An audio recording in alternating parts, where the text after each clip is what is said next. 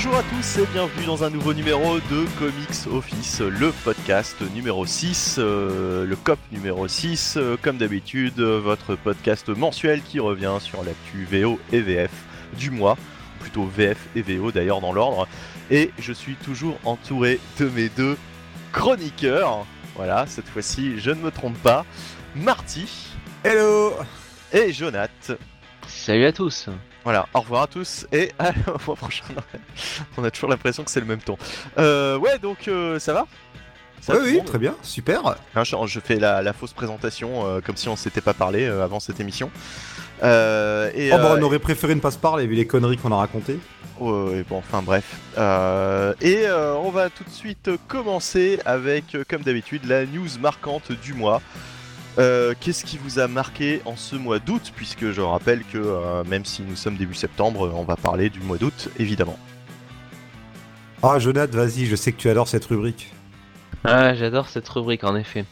Et donc pour ça, j'ai donc choisi une news qui est vraiment vraiment marquante. Euh, et donc c'est tout simplement euh, Henry Cavill qui euh, a été euh, finalement annoncé comme euh, l'acteur pour jouer The Witcher dans l'adaptation l'adaptation de cette œuvre euh, chez Netflix. Donc euh, pour une série de 8 épisodes et donc voilà. Henry Witcher va pouvoir euh, Henry Witcher, Henry Cavill Henry Witcher. Henri Cavill va pouvoir se laisser pousser la moustache euh, Ah une ouais. nouvelle fois. Ah, plus, plus que, plus que ça, là. Et puis les cheveux aussi. Et puis les cheveux. Et, euh, ouais, il va avoir une sacrée tête, quoi. Euh, parce que The Witcher, il a quand même une gueule, euh, une gueule particulière.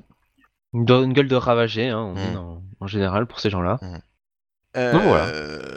Ok, ok, ok. C'est news marquante. Bah écoute, non mais si, si toi ça te marque, euh, je remarque euh, justement que c'est souvent des news ciné-télé euh, qui, qui, qui, qui te marquent, euh, ce qui prouve que euh, en fait les, les 99% de cette émission ne doit pas du tout t'intéresser, hein, puisqu'on parle essentiellement du comics papier. Voilà, c'est ça, oui. Voilà, c'est c'est euh, De toute façon, on va faire la VF, tu peux aller faire la sieste, Jonathan, reviens dans une heure. c'est concep- Oui, c'est oui. conceptuel. Euh, bah, Marty, du coup, euh, ta news marquante du mois? Oh ben, je vais faire un petit point nécro, nécrologie, hein. pour bien commencer l'émission. Hein. Ah ouais, je plombe l'ambiance. Non, bon, on a quand même eu euh, deux pertes dans le monde des comics. On a tout d'abord euh, Gary Friedrich, connu surtout pour avoir été le scénariste de Ghost Rider, enfin qui a inventé euh, le Ghost Rider qui nous a quittés. Il avait fait pas mal parler de lui il y a quelques années car il avait eu des soucis judiciaires avec Marvel. Il s'était retrouvé dans la dèche. Il y avait Neil Adams euh, qui avait motivé pas mal de monde pour le pour l'aider.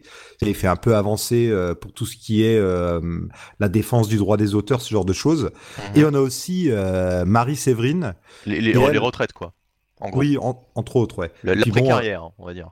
Ouais, en fait, Gary Friedrich, euh, à l'époque où euh, l'incroyable film Ghost Rider avec Nicolas Cage euh, était sorti, ah, il était allé toquer chez Marvel en disant "Eh les gars, je suis quand même co-créateur, ce serait bien de pas m'oublier." Il y avait tout un imbroglio, puis après Marvel lui avait réclamé des sous parce qu'il vendait des prints de Ghost Rider pendant des, conventions. Enfin, il avait eu tout un tas de soucis. Ça avait été a priori ré- réglé à l'amiable à la fin, mais bon, ça avait un peu permis de se rendre compte au grand public que être auteur de comics, euh, c'est pas toujours une situation euh, très confortable, on va dire. Mais pendant des années, ils étaient tranquilles chez Marvel parce qu'il n'y avait pas Internet et les réseaux sociaux. Je veux dire, Oui. c'est depuis quelques années finalement que, euh, à mon avis, euh, ils sont obligés de, de se montrer beaucoup plus conciliants avec leurs anciens employés euh, pour toutes ces raisons. Avant, c'est vrai, il y a, il y a- il y a plus de 10 ans, il y a allez, une quinzaine d'années, une vingtaine d'années, euh, si tu étais auteur et que tu étais dans la mouise euh, après ta carrière, euh, je pense qu'il y avait peu de gens qui pouvaient savoir que tu étais allé toquer chez Marvel euh, pour euh, réclamer tes droits, etc. Oui, oui, totalement. Bah, certains vont même réclamer leurs droits quand ils sont pas dans la mise. Hein. C'est juste, c'est une question aussi de euh, vouloir euh, que ton mais travail bien soit sûr, non, non, mais euh, je, je- je- je parlais en plus des gens qui étaient encore plus dans le besoin euh, et qui, et qui du coup, comme il n'y avait pas de, il y avait pas de résonance, de caisse de résonance, faisait que de toute façon, ça devait être très facile de leur, de, de les, bah, de ne pas leur donner ce qu'ils, ce qu'ils voulaient, quoi, de ne Oui, pas oui, leur donner satisfaction. oui. Donc euh, au moins, au moins ça c'est bien euh, actuellement avec tout ça. euh, c'est le bon côté des, réseaux sociaux pour une fois qu'il y en a un. Ok. Et donc oui, Marie, Marie Séverin, c'est un nom qu'on connaît parce que c'était un nom qu'on voyait souvent sur les Strange, les, les, les vieilles parutions, quoi. Ouais, ouais, ouais. Alors, elle est connue pour être l'une des premières grandes dames des comics. Elle commence sa carrière aux années 50, je crois, chez EC Comics.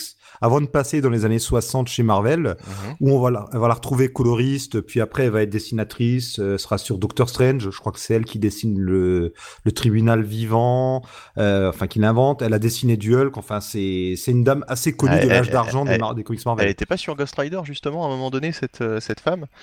C'est possible qu'elle ait fait un passage. euh, Oui.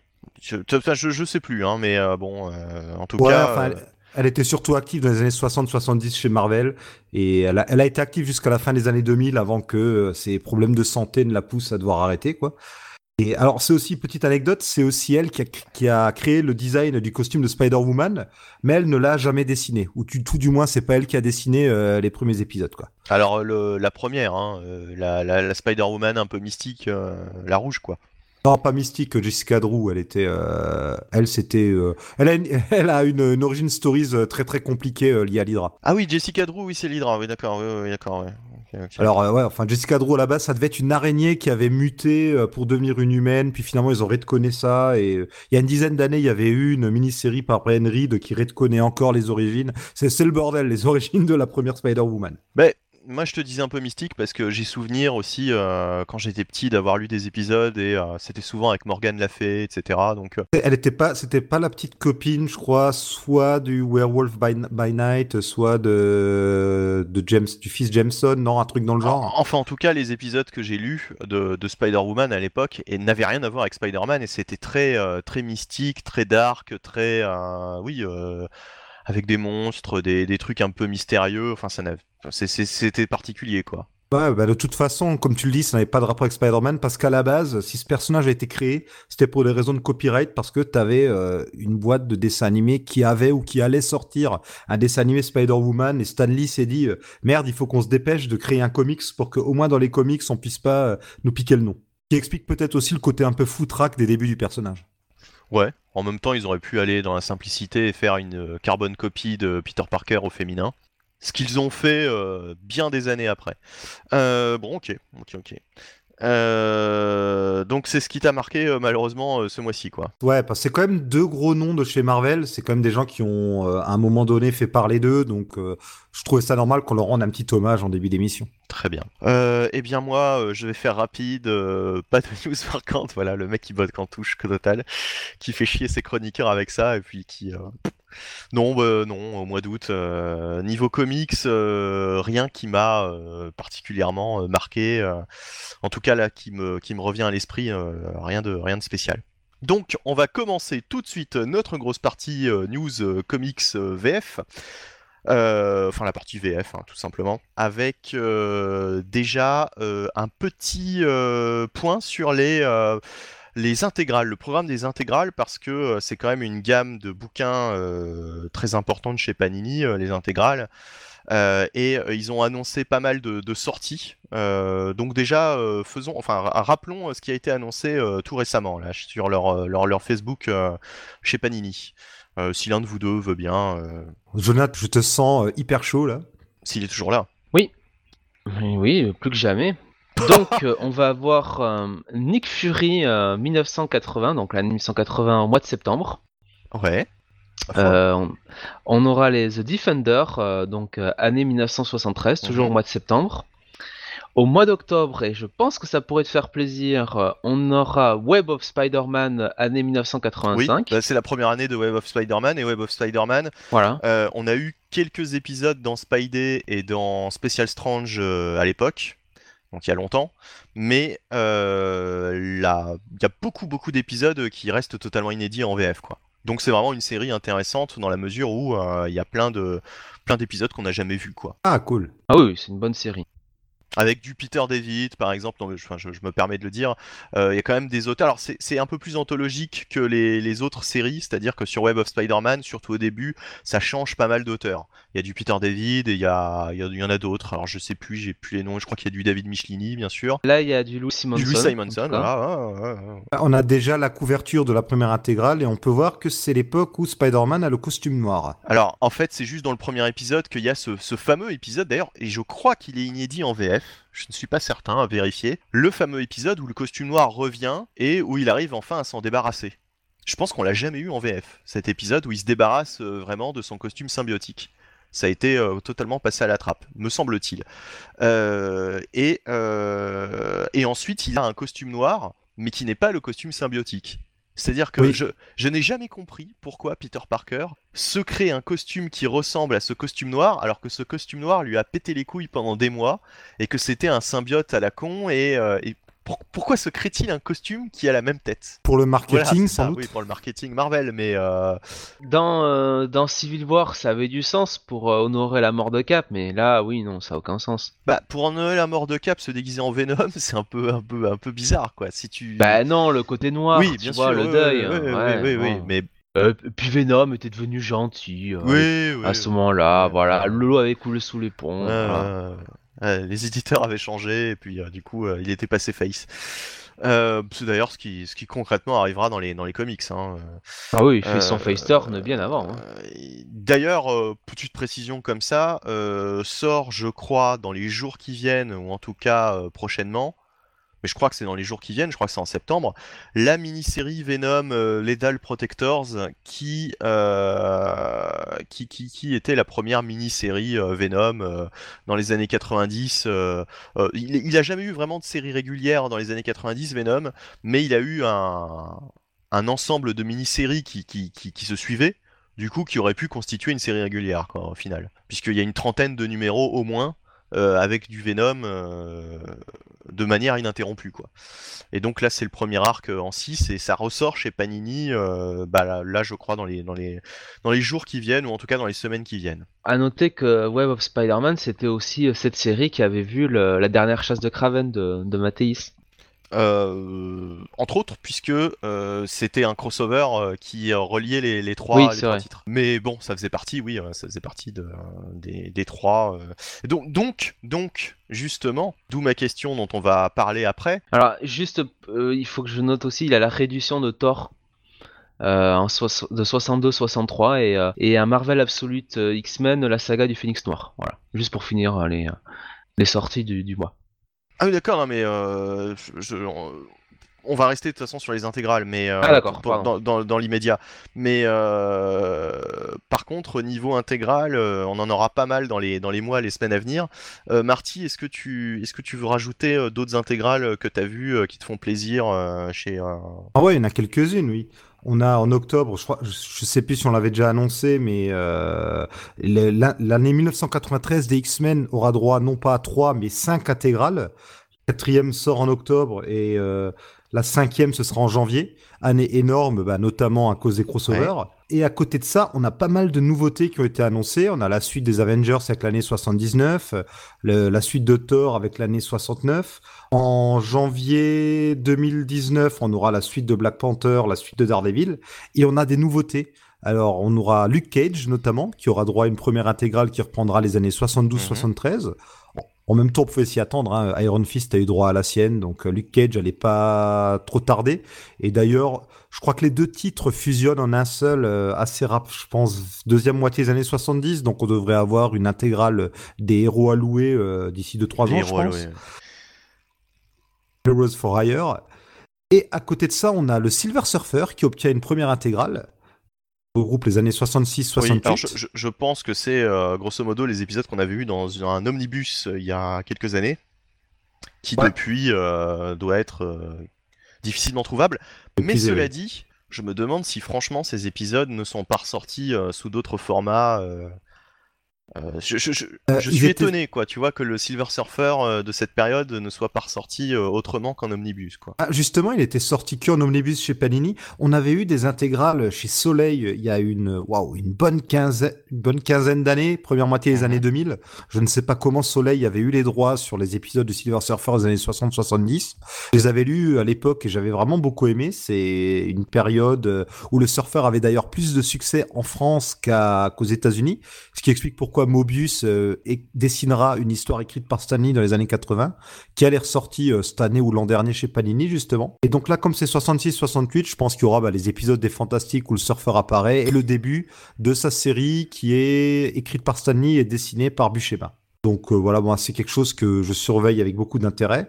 Et à côté de ça, il y a un autre personnage qui fait son apparition et on pouvait s'y attendre, c'est Captain Marvel. Et ça, ça c'est cool. La première intégrale de Captain Marvel qui reprendra ses aventures dans les années 1967 à 1969. Franchement, ça c'est cool parce que euh, c'est des épisodes, je crois, en VF que nous, que nous n'avions eu que dans les, les très vieux Strange. Euh, donc, euh, donc c'est cool de retrouver, de retrouver ça. Et Jonath, t'allais dire un truc? C'est génial. C'est génial. Bon bah écoute. Voilà, voilà. Et du coup, j'en venais à nous poser cette question.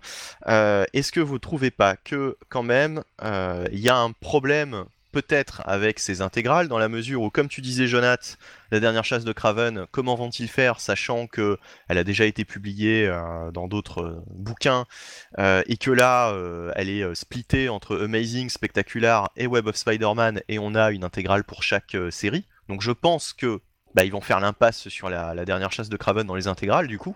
Ils vont plutôt renvoyer. Non, moi je pense pas. Alors tu. Ah non, moi je pense qu'ils vont faire comment, Marty? Non, parce, parce qu'en fait, il y a déjà, oui, il y a des sagas qui sont sortis. Euh, avant, c'était la gamme Best of qui maintenant s'appelle Vintage. Il y a des sagas qui sont dans cette gamme-là et dans les intégrales. Parce que les gammes de côté qui sortent un arc, faut voir ça, ben, pour les gens qui achètent justement pas les intégrales et qui veulent quand même lire les histoires qui sont emblématiques. Là, je pense qu'ils vont tout simplement ben, choisir une des trois intégrales dans laquelle caler la dernière chasse de Craven, c'est tout. Oui, d'accord. Je pense qu'ils vont choisir. Oui, parce que alors attends, du coup, pour les X-Men, euh, dites-moi si je me trompe, mais j'ai l'impression qu'ils ont euh, choisi un autre moyen, enfin une autre, euh, un autre système pour sortir les, X-Men en intégrale, c'est-à-dire que ça s'appelle toujours X-Men intégral, et ils sortent mmh. toutes les séries, quelles qu'elles soient, dans ces intégrales X-Men. Or, pour Spider-Man, ils ont fait autre chose, c'est-à-dire qu'il y a des intégrales Amazing, des intégrales spectaculaires, etc. Des intégrales par série, par titre. Euh, déjà, c'est pas c'est pas le même fonctionnement. Donc, euh, oui, euh, du coup, ça, ça, ça, prête à confusion, quoi. C'est un peu compliqué de, de, de, s'y retrouver, quoi, du coup. Bah déjà, euh, alors dans les intégrales X-Men, ils sortent à la fois Uncanny et X-Men sans objectif. c'est pas, euh, voilà, euh, X-Force et compagnie, les séries, les séries parallèles ne sont dans les intégrales que dans le cadre de crossover où là, c'est compliqué de sortir que les épisodes d'X-Men. Bah, c'est même, alors, ce serait même absurde puisqu'on aurait des parties manquantes. Oui, voilà, ouais. Et à ce moment-là, bon, le jour où ils seront à X-Force en intégrale, on verra ce qu'ils font. Non, bah, ce qu'il y a, c'est que X-Men, mine de rien, quand tu regardes, euh, bien souvent les séries se répondent. Hein. C'est quand même des séries qui euh, s'entrecroisent, les personnages vont d'une série à l'autre. C'est pas comme Spider-Man où c'est un seul personnage dont on suit, tu vois, euh, les aventures faites par trois auteurs différents le même mois. Là, on a deux équipes où ce sont pas les mêmes personnages, ce sont les personnages d'une même grande famille. Du coup, c'est pas trop dérangeant. J'imagine que quand ils sortent deux intégrales par année, ben ils vont peut-être, je sais pas, privilégier la première pour une Uncanny, la deuxième pour X-Men tout court, ou alors mélanger les arcs s'il y a dans le cadre d'ordre logique à suivre. Mais ça me paraît moins dérangeant que pour Spider-Man. Oui, oui donc Spider-Man, c'est vrai qu'on va commencer à arriver sur des années où il y a quelques crossovers, il n'y en a pas encore énormément, mais il y en a quelques-uns. Il y a euh, la dernière chasse de Craven, et puis euh, ensuite il y a le Mad Dog euh, Ward, un autre petit crossover, voilà, le mois suivant, quoi. Et du coup, bon bah ma question c'était de savoir effectivement. alors comme tu l'as dit, hein, peut-être qu'ils vont mettre ça, je sais pas, dans Amazing Spider-Man, enfin dans, dans, dans, les intégrales Amazing Spider-Man, sachant que c'est l'intégrale de, base, quoi, la, plus importante. Oui, voilà, L'intégrale historique. À mon avis, ils vont faire au cas par cas, tu vois. Je veux dire, si, euh, si le crossover a beaucoup de répercussions sur un des trois titres, ben, ce serait logique de le mettre dans l'intégrale de ce titre-là. Et sinon, si c'est général, ben, ils mettront peut-être, je sais pas, dans l'intégrale où il y a le moins d'épisodes cette année-là, ou un truc dans le genre, je sais pas. Ouais. Ou comme dit Jonath, effectivement, euh, puisque je crois qu'il commence dans Web of Spider-Man, peut-être que ça se retrouvera au final dans une intégrale Web of Spider-Man, ce qui serait pas con parce que Web of Spider-Man risque de moins vendre, de moins attirer les foules que, euh, que, Amazing et Spectacular. Quoi. C'est vraiment la troisième série, c'est la troisième roue du carrosse, donc à la limite, s'ils mettent euh, l'intégralité de la dernière chasse de Craven dans une intégrale Web of Spider-Man, au moins ça fera acheter euh, ces intégrales. Oui. Et puis je trouve que ça correspond bien aussi au, à l'ambiance générale de Web of Spider-Man, qui était quand même une série assez, je trouve, plus dark que les. Oui, c'est vrai oui, c'est vrai. Que, les autres. C'est vrai, c'est vrai, c'est vrai. Et juste pour préciser d'ailleurs, euh, les intégrales Web of Spider-Man, du coup, vont remplacer euh, Marvel Team Up. Alors je sais pas s'ils sont arrivés au bout, mais il faut savoir que quand Web of Spider-Man a été lancé, euh, Marvel Team Up s'arrêtait aux États-Unis. Oui, au bout de 150 numéros, je crois, ou 149, bref. Pas un ouais, quelque chose comme ça, ouais. d'accord, d'accord. Alors Marvel Team Up, euh, oui, euh, c'était euh, Spider-Man généralement avec un autre super-héros Marvel, mais c'est assez hors continuité au final. C'est-à-dire que euh, c'est quasiment impossible de tout placer. euh, c'est Oui, euh, oui, ouais. Et c'est souvent anecdotique, à part quelques apparitions de personnages qui débutent là-dedans. C'est euh, vraiment la troisième roue ça, ça. Et puis Peter Parker qui a dans cette série, ça c'est quand même extraordinaire, euh, d'autres euh, petites amies, d'autres petites copines, qui, qui- qui- avec lesquelles il a des, donc des, des, des amourettes, des aventures, et dont on ne parle pas dans les autres titres. C'est-à-dire qu'on a l'impression que c'est un, un gars qui, au même moment, euh, bah, sort avec différentes personnes, quoi. Il se fait pas chier le père Parker, hein, quand même. Quand on dit la, la Parker Luck, Ouais, non, mais c'est. euh, c'est c'est quand même incroyable, quoi. C'est c'est Ou alors, au contraire, il se cherche des ennuis. Pardon? Ou alors, au contraire, il se cherche des ennuis. bien alors, euh, un jour, ils te diront qu'en fait, c'était le clone euh, qui vivait secrètement euh, aussi euh, sous l'identité de Peter Parker au même moment à New York et, et qui s'arrangeait pour ne jamais croiser euh, son, son alter ego. Enfin, le fait est que pour un type qui se plaint en longueur de temps, euh, les mannequins ont- ont- sont passés les uns après les autres hein, dans son Mais appartement. c'est ça, non, hein. mais c'est ça, c'est ça, c'est ça. Non, mais qui se plaint à longueur de temps euh, récemment, quoi. Dans, le- dans les, c'est, c'est pour ça que je, je le dis souvent, c'est Slot qui a remis le couvert là-dessus. Mais depuis qu'on a ramené Tante May, hein, il faut le C'est dire. ça, hein, ouais, ouais, depuis- ouais, euh, de- ouais, depuis euh, cette espèce de retour en arrière, de rétro-pédalage au début des années 2000. Euh, Voilà. ouais, ouais. Bon, enfin bref. Bon, on peut le comprendre, c'est c'est Tante May, c'est c'est dur à vivre, mais bon. Bref, Euh, donc oui, en- pour revenir au sujet principal des intégrales, Oui, donc pour vous, pour le pour l'instant, euh, vous trouvez que euh, Panini a plutôt la bonne méthode pour publier ce, ce genre de ce genre d'ouvrage. bah, il y de toute pas façon, euh, j'ai envie de te dire, euh, c'est un p- forcément avec tous les crossovers qu'il y a eu dans les années 90, ça allait commencer à être bordélique, donc euh, ils font un peu, je vais pas, je vais pas trop leur jeter la pierre là-dessus, hein, ils font un peu au mieux, quoi, tu vois. De toute façon, il n'y a que les X-Men pour l'instant que sont les années 90. Donc Oui. ça va. Ouais, mais ça, ça va, ça va arriver hein, derrière. Hein. Je veux dire, quand Spider-Man va arriver dans les années 90 avec euh, Bah, tous la les... saga du clone, par exemple, que Oui, euh, voilà, Ouais, mais bonjour ça- quoi. C'est quoi la saga du clone? C'est 95, Ouais. non? Quelque chose comme ça? 94, 96. 94-96, ouais. Ouais. Euh, mais euh, ce sera comme avec les X-Men, je vois pas comment ils pourront faire à part euh, faire des intégrales ou comment dire, euh, on rassemblera tout quoi. Oui, des X-Men, le vrai bordel, ce sera le moment de l'â- de l'âge d'Apocalypse. Là, c'est pas impossible qu'ils fassent l'impasse et qu'ils renvoient aux, aux autres Ah ben publications. c'est le bordel même chez tous les titres Marvel, hein, parce qu'ils pourraient même faire des intégrales ère de l'apocalypse, hein, parce que...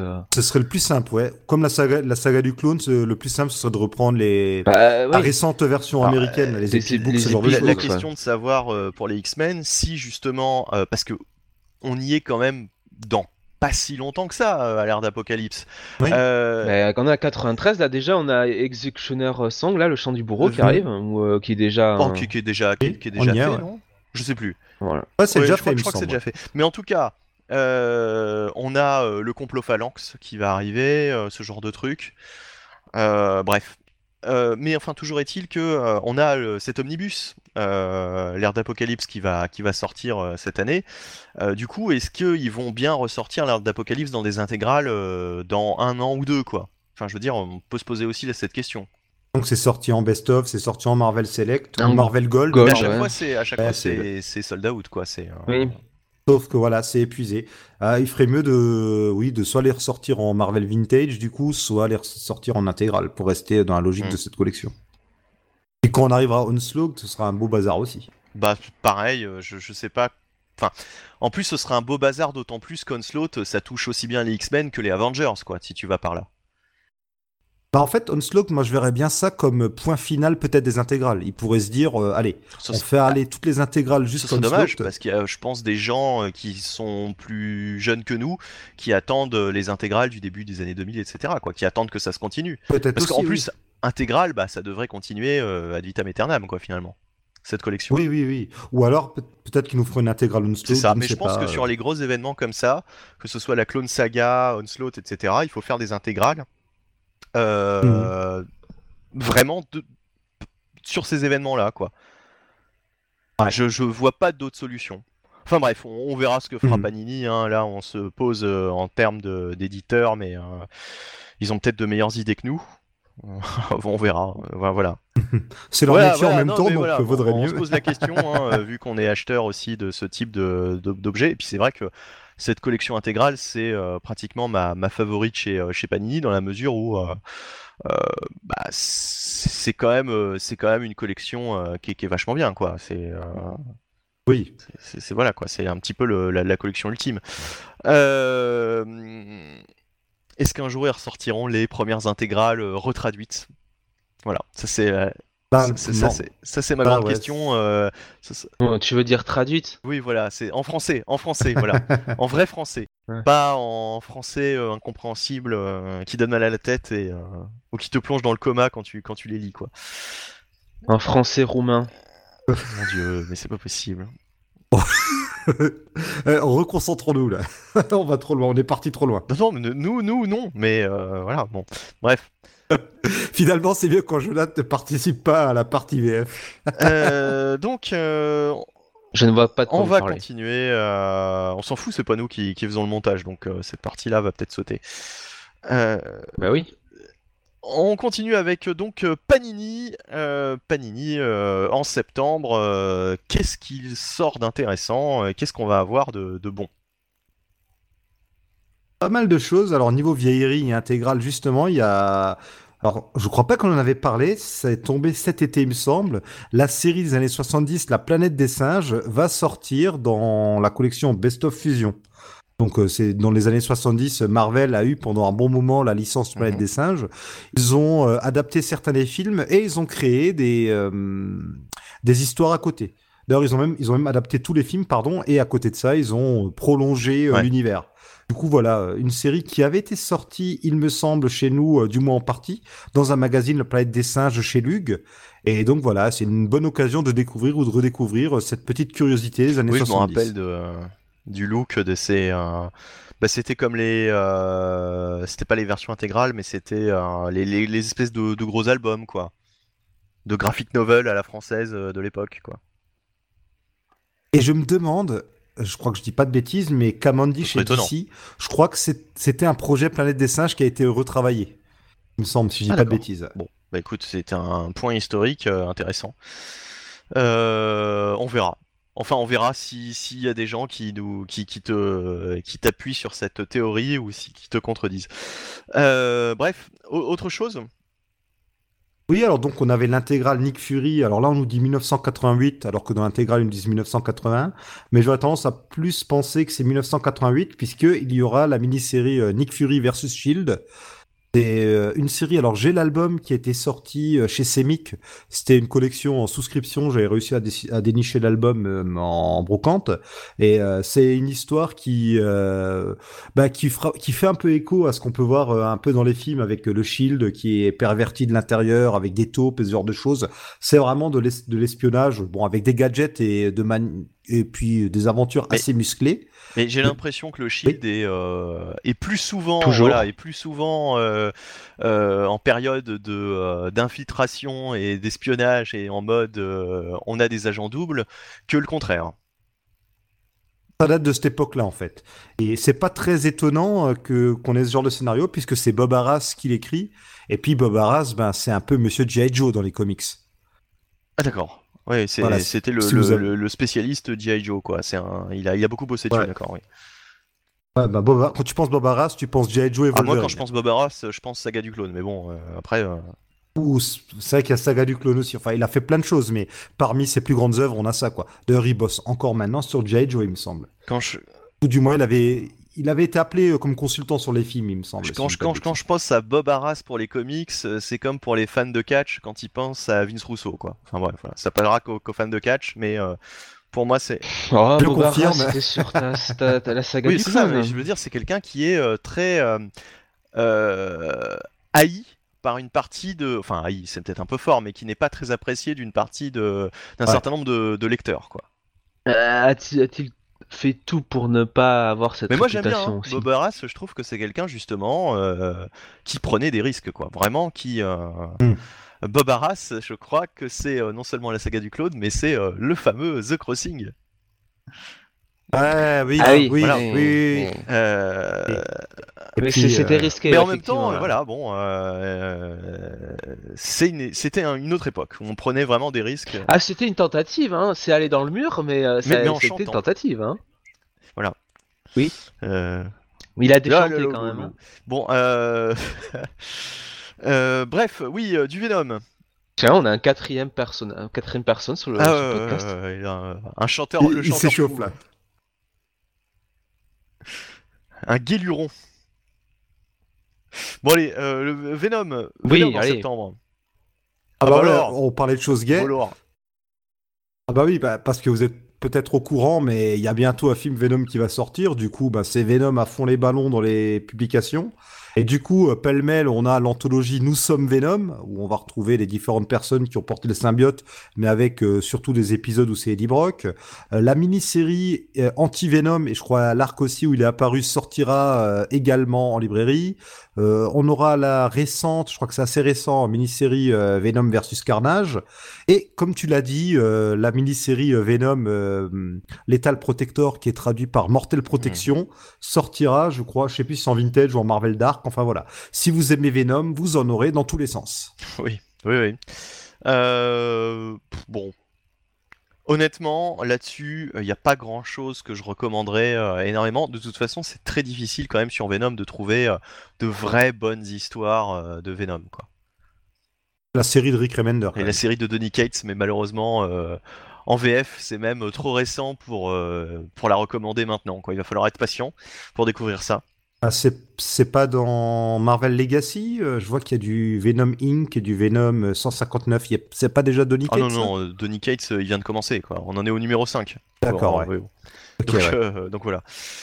Pensais qu'il était déjà sa série avant le relaunch en fait. Ah ça, non, non, non, c'était Mike Costa et, et- et franchement c'était plat quoi. Ah voilà, ouais. Oui, c'était pas terrible, terrible. Euh, bref, donc euh, ok, ok. Est-ce qu'on en a terminé avec Panini? Pour, euh, pour, pour, pour Oh ce mois de bon, septembre il y a encore d'autres choses, mais il y a plein de choses, mais bon, sinon on, va on pourrait passer deux heures. rien On rappelle fait. que aujourd'hui, aujourd'hui sort le l'Absolute euh, Secret Invasion. Euh, nous sommes le 5 septembre au moment où on enregistre cette émission, donc euh, c'est aujourd'hui que sort normalement cet ouvrage et, et voilà. Mais c'est, c'est, c'est, c'est- enfin voilà, ça fait partie des sorties de septembre qui m'intéressent énormément. Oui, oui, si vous avez de l'argent, euh, prenez ça parce que c'est très bien, n'est-ce pas, Jonathan Ah oui, c'est génial. Mais oui, c'est génial. Mais oui, mais oui. Nick Spencer. Quel enthousiasme C'était quoi déjà les invasions secrètes hein, Secret Ah, non, bon, euh, laisse tomber. euh, C'était l'histoire d'un vendeur de glace euh, qui. euh, Ah. Ouais. Vas-y, continue, vas-y, continue, Ouais, continue. Non, mais rien, qui, qui faisait du trafic de, de glace vanille euh, au lieu de. Euh, voilà. Non, je, je- Je couperai, je couperai. Ouais, ouais. Allez, passons à la Allez. suite. Bah, avec Urban Comics, passons à la suite. Ouais, hein, euh, Urban. Urban Comics, allez, hop, on y va. Alors, chez Urban Comics, en septembre, il y a de très très belles choses pour ce qui est de l'indé. Alors, il y a une sortie, alors c'est c'est sorti quand Je crois il y a deux ans, ça, c'est God Country. Titre assez surprenant qui mêle Heroic Fantasy et maladie d'Alzheimer. Un cocktail euh, un peu détonnant qu'on pensait pas forcément boire ensemble. Euh, C'est à tester, je sais pas. T'avais testé toi, Bunny, ou pas? Alors là, euh, pas du tout. D'accord. Eh ben, tu devineras jamais qui écrit ça. Euh, C'est Donny Cates. Ah oui, d'accord. Justement, tu, avec. tu euh, m'as laissé le temps de deviner. Ah oui, non, mais t'allais trouver de Oui, toute voilà, façon, c'est sûr. Avec euh, Geoff Shawn au dessin, bon, euh, un dessinateur que je ne connaissais pas, au style assez particulier, euh, bien indé, mais euh, qui s'y est complètement à cette mini. Donc euh, voilà, je vous en dis pas plus. Voilà, c'est maladie d'Alzheimer, heroic fantasy, vieux malade qui devient gros bourrin avec une grosse épée. Ça paraît bizarre, mais tester, c'est vraiment de la bombe. C'est surprenant, vraiment, et c'est touchant. C'est vraiment l'une de mes lectures qui m'a le plus ému ces deux trois dernières années. Ok. Ensuite, euh, on a euh, toujours au niveau indé, on a euh, Sheriff of Babylon, la fameuse série ou mini-série plutôt de Tom King. Et c'est un peu comme ça qu'il s'est fait remarquer, d'ailleurs, il me semble, qui va traiter de. alors, si je dis pas de bêtises, oui, ce sont des militaires dans l'Irak post-Saddam Hussein qui sont là pour maintenir l'ordre.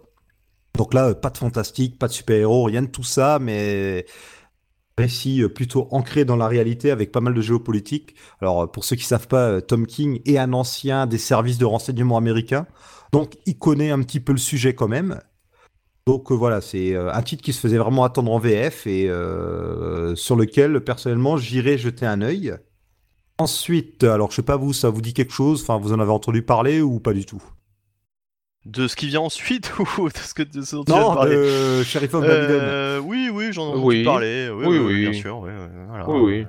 Mais bon, euh, pas, pas, pas eu le temps de. de- de- je- je- alors, je me demande si j'ai pas lu le premier, euh, le premier numéro, je ne sais plus. D'accord. Bon, alors là, il y a autre chose qui te bottera sans doute plus, c'est Black Hammer présente Sherlock Frankenstein et la Ligue du Mal. C'est par euh, Jeff Lemire. Ouais. Donc, euh, donc euh, c'est une extension de, du monde de Black Hammer. Donc, ce monde où on a euh, des, des super-héros qui se sont retrouvés sur une espèce de terre parallèle suite à un combat avec un vilain. Ou Si vous connaissez pas Black Hammer, vraiment, euh, allez-y. On en a déjà parlé, on en a déjà dit le plus grand bien. Et là, c'est un focus il sur avait le- mal parlé, justement. Enfin, qu'on n'avait pas dit, euh, qu'on n'avait pas dit euh, le, le vrai pitch de la série. euh, que j'avais eu du mal parce que tu, tu m'avais posé la question. En fait, je l'avais lu depuis euh, six, six mois avant, donc euh, j'avais eu peut-être du mal à, à resituer un peu le, le- le pitch, à, à me remémorer exactement Mhm. ce que c'était. Mais euh, moi, j'ai souvenir de, oui, euh, d'une bande de super-héros, euh, d'anciens super-héros qui regrettent leur vie passée et puis euh, qui sont dans une ferme, euh, en l'occurrence, euh, euh, coupés, euh, coupés du, enfin, coupés de leur, de, Coupés de- du monde, oui. pas vraiment du monde, mais en tout cas de leur ancienne euh, vie, euh, qui regrettent vraiment leur, euh, leur, ouais, euh, leur, leur ancienne existence, quoi, euh, et qui, euh, Oui, oui, oui, on sait pas trop pourquoi ils sont là, on sait pas trop si c'est le monde normal ou un autre monde à côté, enfin, je reste euh, exprès flou aussi pour vous laisser découvrir ce titre parce que ce serait vraiment dommage de vous le gâcher. ouais, ouais, ouais. Avec, surtout euh, début on ne sait pas. comme bien... Oui, voilà, ouais, et puis avec- comme bien souvent, on a un peu des archétypes euh, habituels des super-héros, même s'ils s'amusent pas mal avec ça, Jeff Lemire. Voilà, euh, donc euh, un titre qui euh, étend le monde de Black Hammer. Par contre, comme je l'ai pas lu, je sais pas si c'est vraiment quelque chose qu'on peut apprécier sans avoir lu la série principale. Donc voilà, avis aux amateurs, il y a ça qui sort. Euh, ensuite, euh, alors un titre un peu plus euh, totalement différent, un titre plus biographique, c'est euh, Joe Shuster, un rêve américain. Donc euh, Joe Shuster, c'est l'un des deux co-créateurs de Superman, et on a donc euh, cette histoire qui revient sur la jeunesse du, per- du personnage de Superman et sur l'un de ses créateurs. Et à côté de ça, ben, comme chaque mois, hein, du Batman en veux-tu en voilà, on a euh, le tome 5 de Batman Rebirth, on a un tome Batman à la vie à la mort dédié à l'amour que porte Batman à Catwoman. Alors je suis embêté parce qu'il n'y a pas le détail de ce que contient ce tome, ou euh, c'est un collection d'ici de luxe, donc je sais pas trop. Alors vu que c'est Tom King, euh, Lee Wicks et Michael Lark qui sont crédités, donc euh, est-ce que c'est euh, un arc de la série ou des one-shots ou euh, je pourrais pas vous dire Bah, malheureusement. Tom King, sans doute, les épisodes qu'il a fait récemment. Bah, ce qu'il y a, c'est qu'à côté de ça, tu as le tome 5 de Ah oui. la série régulière, Oui. tu vois. Donc, euh, est-ce que, comme il y a eu des one-shots à un moment, est-ce que c'est ça ou est-ce que c'est totalement autre chose? Je pourrais pas vous le dire, malheureusement. Vous pouvez, ceux qui savent, bah, préciser dans les commentaires. hein. Et bon, euh, on peut signaler aussi euh, la suite de Nightwing. Et puis, toujours, d'ailleurs, toujours chez Batman, voilà pourquoi j'avais très envie de vous en parler, on a la série Batman et Robin qui, elle aussi, maintenant, aura droit à des intégrales. Donc, si vous aviez loupé le train à l'époque, allez-y, c'est du tout bon.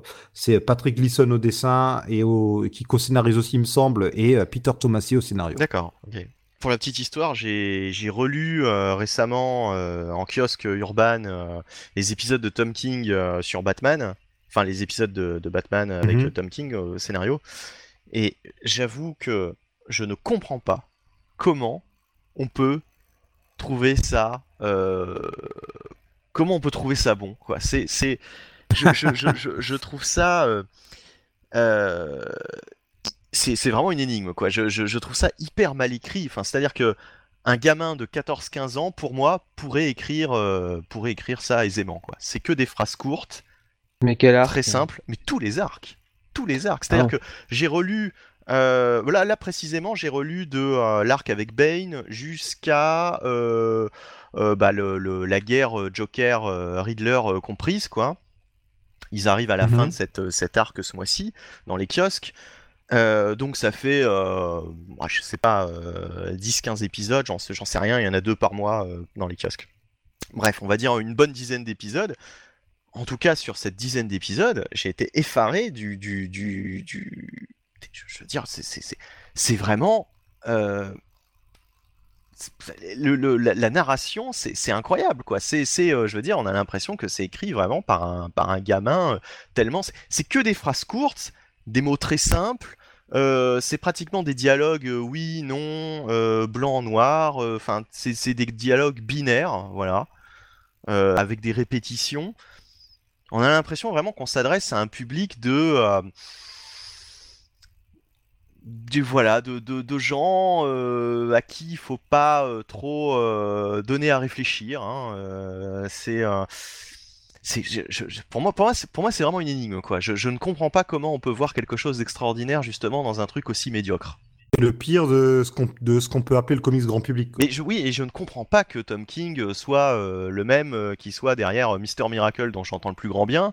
La Vision, alors j'ai lu que le début, il faudra que je lise la suite de, de- de cette série. Mais enfin, voilà, moi, moi, je, trouve, je trouve ça effarant, quoi. Je, Bon, on est deux. Hein. je, je- Je suis comme toi, Benny.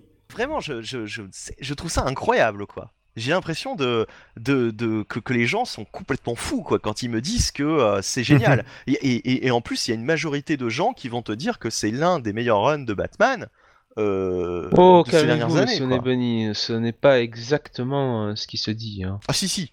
Sur, Ah, sur si. Internet, Ah, sur beaucoup de Ouais, sites ouais, c'est- c'est- à la fois français et américains, surtout américains d'ailleurs, qui vont te dire que euh, Mais oui, mais vous- monsieur Nebony, vous savez Ouais, très bien bon. ce qu'il disait sur Scott Snyder précédemment.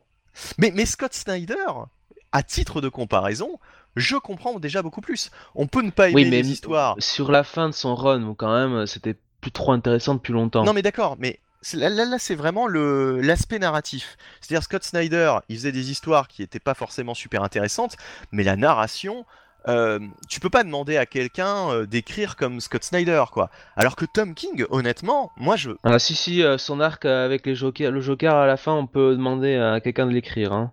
attendez, là, il y a justement, on vient, on vient prendre le Joker là.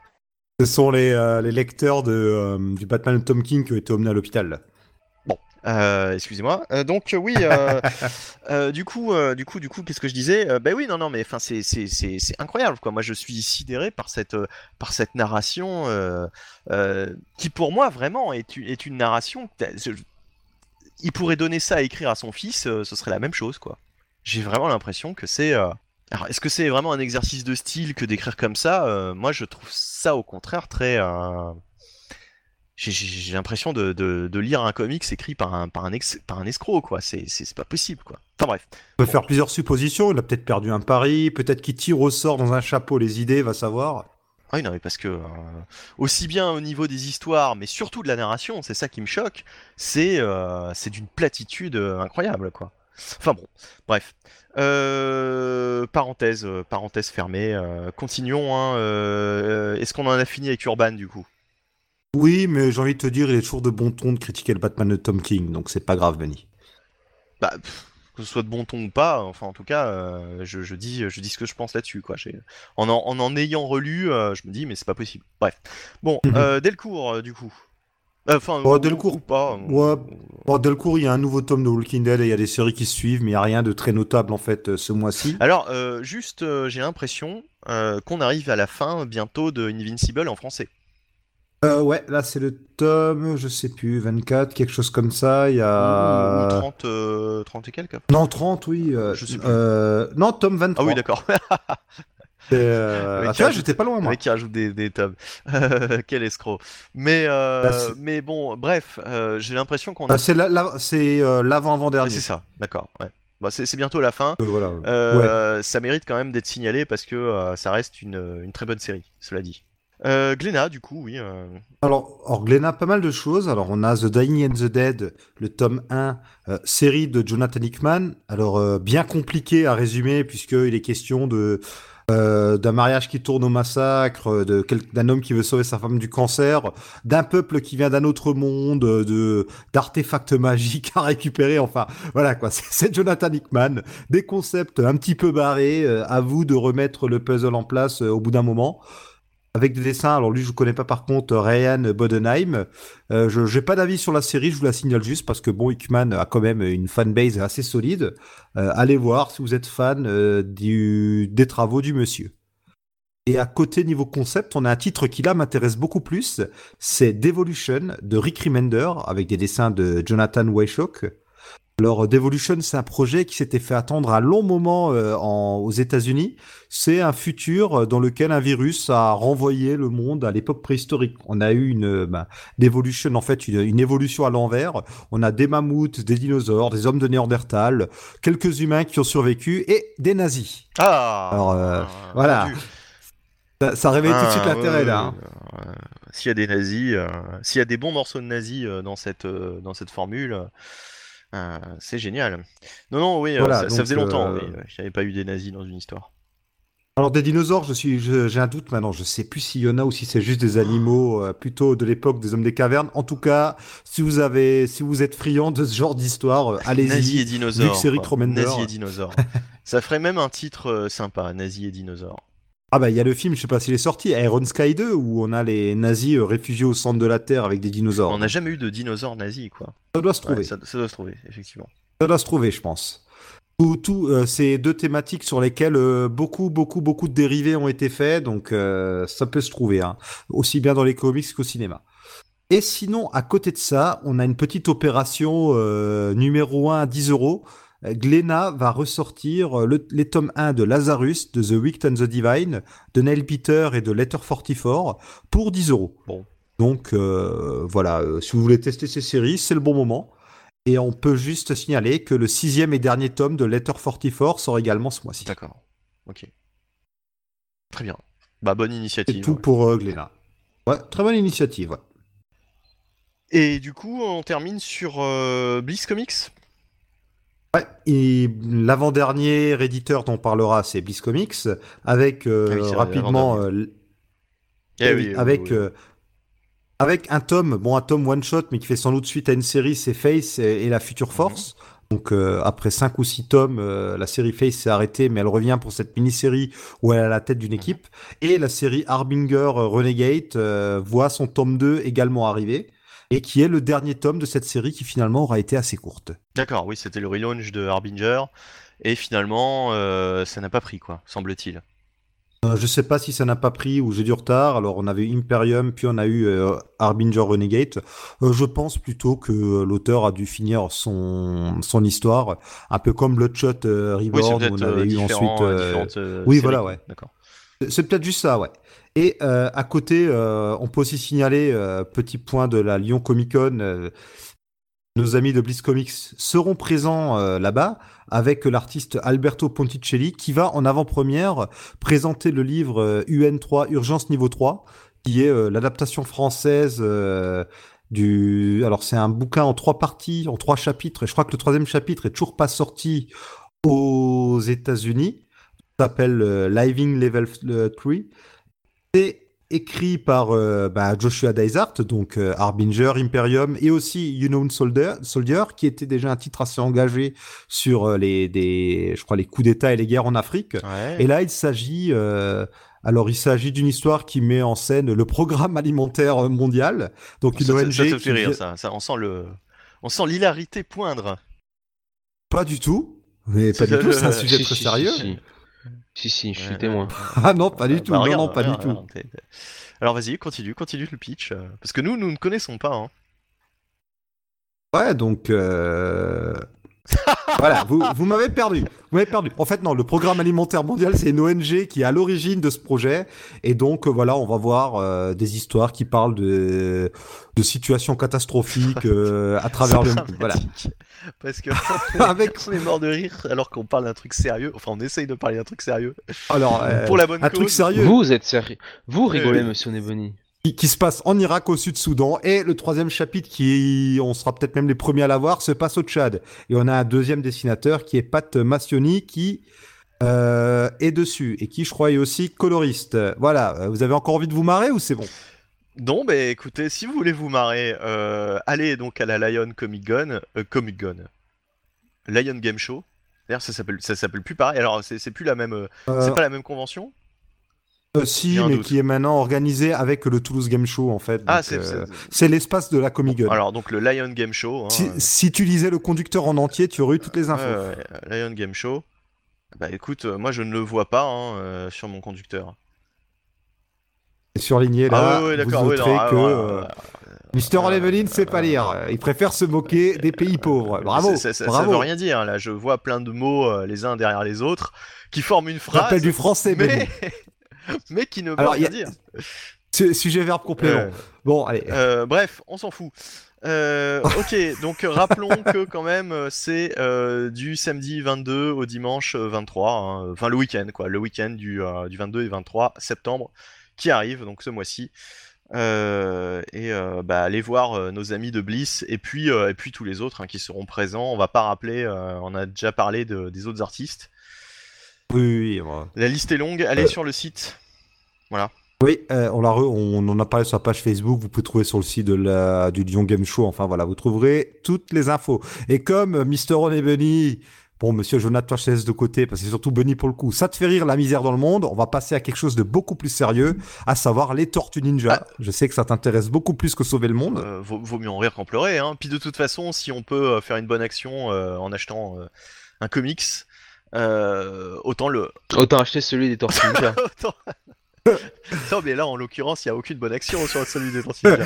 Si, si, car euh, en plus du tome 4 qui fait suite donc à la série régulière, on a le premier tome euh, des TMNT classiques, c'est-à-dire des vieux épisodes. Et si vous achetez pas le tome 1, bah ça marchera pas assez bien, il y aura pas de tome 2. Et oui, Ouais, donc mais- vous ferez quelque part une bonne action pour votre culture comics. Ouais, ouais, ouais, ouais. Et pour iComics aussi. Euh, par la même occasion, mais, mais tant mieux. Alors oui, alors c'est une bonne nouvelle. Je ne savais pas qu'ils sortaient euh, déjà euh, les classiques. Alors c'est quoi? C'est la, version noir et blanc des tout premiers épisodes? Oui, je pense. C'est les premiers épisodes. Je suis en train de rechercher le détail justement. J'ai, je l'ai pas en tête.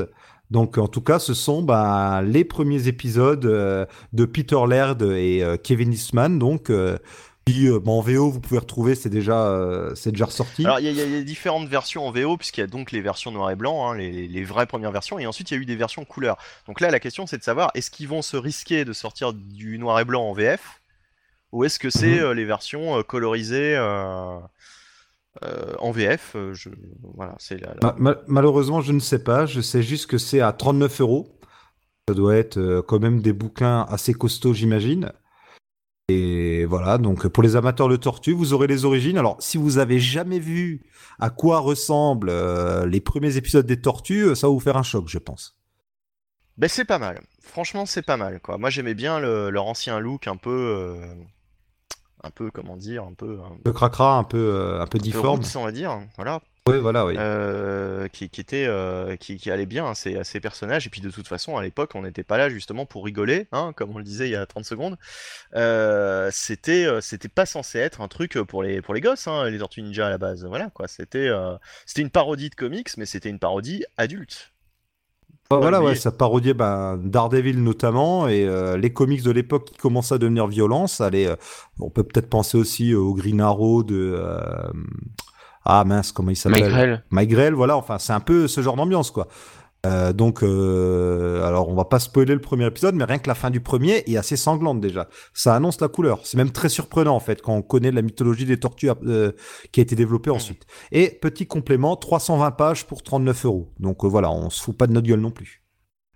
oui oui, ça va c'est c'est c'est- et puis puis voilà hein, c'est c'est une c'est intéressant je crois que c'est la première fois qu'on a ces épisodes là en VF Alors, il y a quelques années, il y a une dizaine d'années, il y avait un, un petit éditeur qui avait tenté, euh, en- Ah. un- dans un format microscopique souple en noir et blanc, de les Ah, ressortir. d'accord. et ça avait dû faire deux trois tomes avant de s'arrêter. Ça avait pas dû bien se En vendre. tout cas, euh, j'en avais pas entendu parler, quoi. Voilà, c'est ça, c'est surtout ça, quoi. C'est euh, là au moins euh, iComics. euh, Enfin voilà, on sait que ça existe. euh, apparemment, ça rencontre déjà un bon succès puisque déjà sortir le tome 4, ça fait pas si longtemps que le premier tome est sorti puisque euh, je vous rappelle que ça fait 6 émissions, ça fait 6 mois qu'on fait cette émission et qu'on a enfin 7 du coup puisqu'il y avait l'épisode 0. Mais en tout cas, euh, en tout cas, on en avait parlé tout au début. Donc euh, déjà, Ouais, on en a déjà, parlé 4, dans l'épisode déjà 0, 4 hein. tomes en, en 6 ou 7 mois, c'est quand même une bonne cadence. Ce qui prouve que crois ça ça a doit, commencé en ça mars, doit ouais. fonctionner euh, plutôt bien, quoi. Sans, compter euh, là quatre épisodes. En fait, pour la série principale, il y en a même cinq puisqu'il y a le hors-série euh, l'histoire du Foot Clan, mais qui est en fait un arc euh, de la Oui. série principale. Enfin, c'est une mini-série, mais qu'on peut lire, qu'il faut d'ailleurs lire comme un arc de la série en fait. Ok. Donc, donc voilà, bah c'est cool. iComics, toujours, qui fait toujours le taf sur les, tortues et c'est vrai que c'est une licence qu'on aime bien donc euh, donc c'est cool d'avoir ça euh, en VF et de voir que ça fonctionne. On va continuer avec euh, un point aussi sur un autre salon hein, qui a lieu en, un peu plus tard en octobre. Comic Con Paris, donc euh, l'affiche signée par Mahmoud Asrar a été euh, diffusée. Alors après l'an dernier, on avait eu une affiche euh, spéciale DC Comics avec la Justice League. En même temps, bah, le film sortait euh, peu après.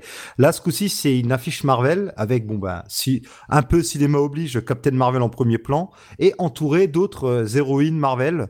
Évidemment, bon, il y, y en a qui ont râlé ah une affiche qu'avec des femmes, féminisme à la mode, blablabla. Bla, bla, bla. Bon, il y a eu des années où il y avait des hommes sur l'affiche, personne n'a râlé. Toujours est-il que C'est normal. Toujours, enfin bon, on va pas faire le débat ici parce que euh, franchement, euh, c'est un débat stérile qui sert à rien. Puis euh, c'est c'est une illustration. C'est stérile, d'un hein, moment, il faut stérile, euh, on parle d'hommes et de femmes donc. euh, Oui, oui, non, mais je veux dire, bon, il n'y a pas de quoi épiloguer, quoi. L'affiche, après, euh, on peut aimer ou non le style de- d'Asrar. Moi, j'aime beaucoup. L'affiche est pas mal du tout. Elle a le mérite aussi de mettre en avant des personnages plutôt secondaires. Donc- Oui, qui ne servent à rien pour la plupart. Oh, tout de suite, tout de suite, euh, monsieur Jonathan. Calmez, et oui. qui repartiront dans les limbes Pas du tout. tout aussi vite. Et nous, Pas on du sera tout, là, pas du tout. et moi, à ricaner derrière, comme de crétins. Ah oui. Parce que on sait déjà que ça va foirer. Donc, euh, Oh, mais tu es mauvaise Non mais tout ça pour te dire que, et là je parle sérieusement, j'avais même oublié que euh, le film Captain Marvel euh, non seulement sortait, mais existait même. Tu vois, je, je, je- tu, tu, tu viens de me le réapprendre, j'ai envie de dire. Euh, hein, vous n'avez pas regardé, vous, Avenger Infinity War. Si, si, si. Mais pour ce que ça m'a marqué, euh, effectivement, tu peux constater que... euh, Non, j'a- j'avais complètement oublié ça. ouais. Ouais. Oui, ben, ben voilà, ben, il sort en mars. D'ailleurs, aujourd'hui, il y a eu une news comme quoi euh, peut-être un teaser va enfin bientôt arriver. Bon, on verra.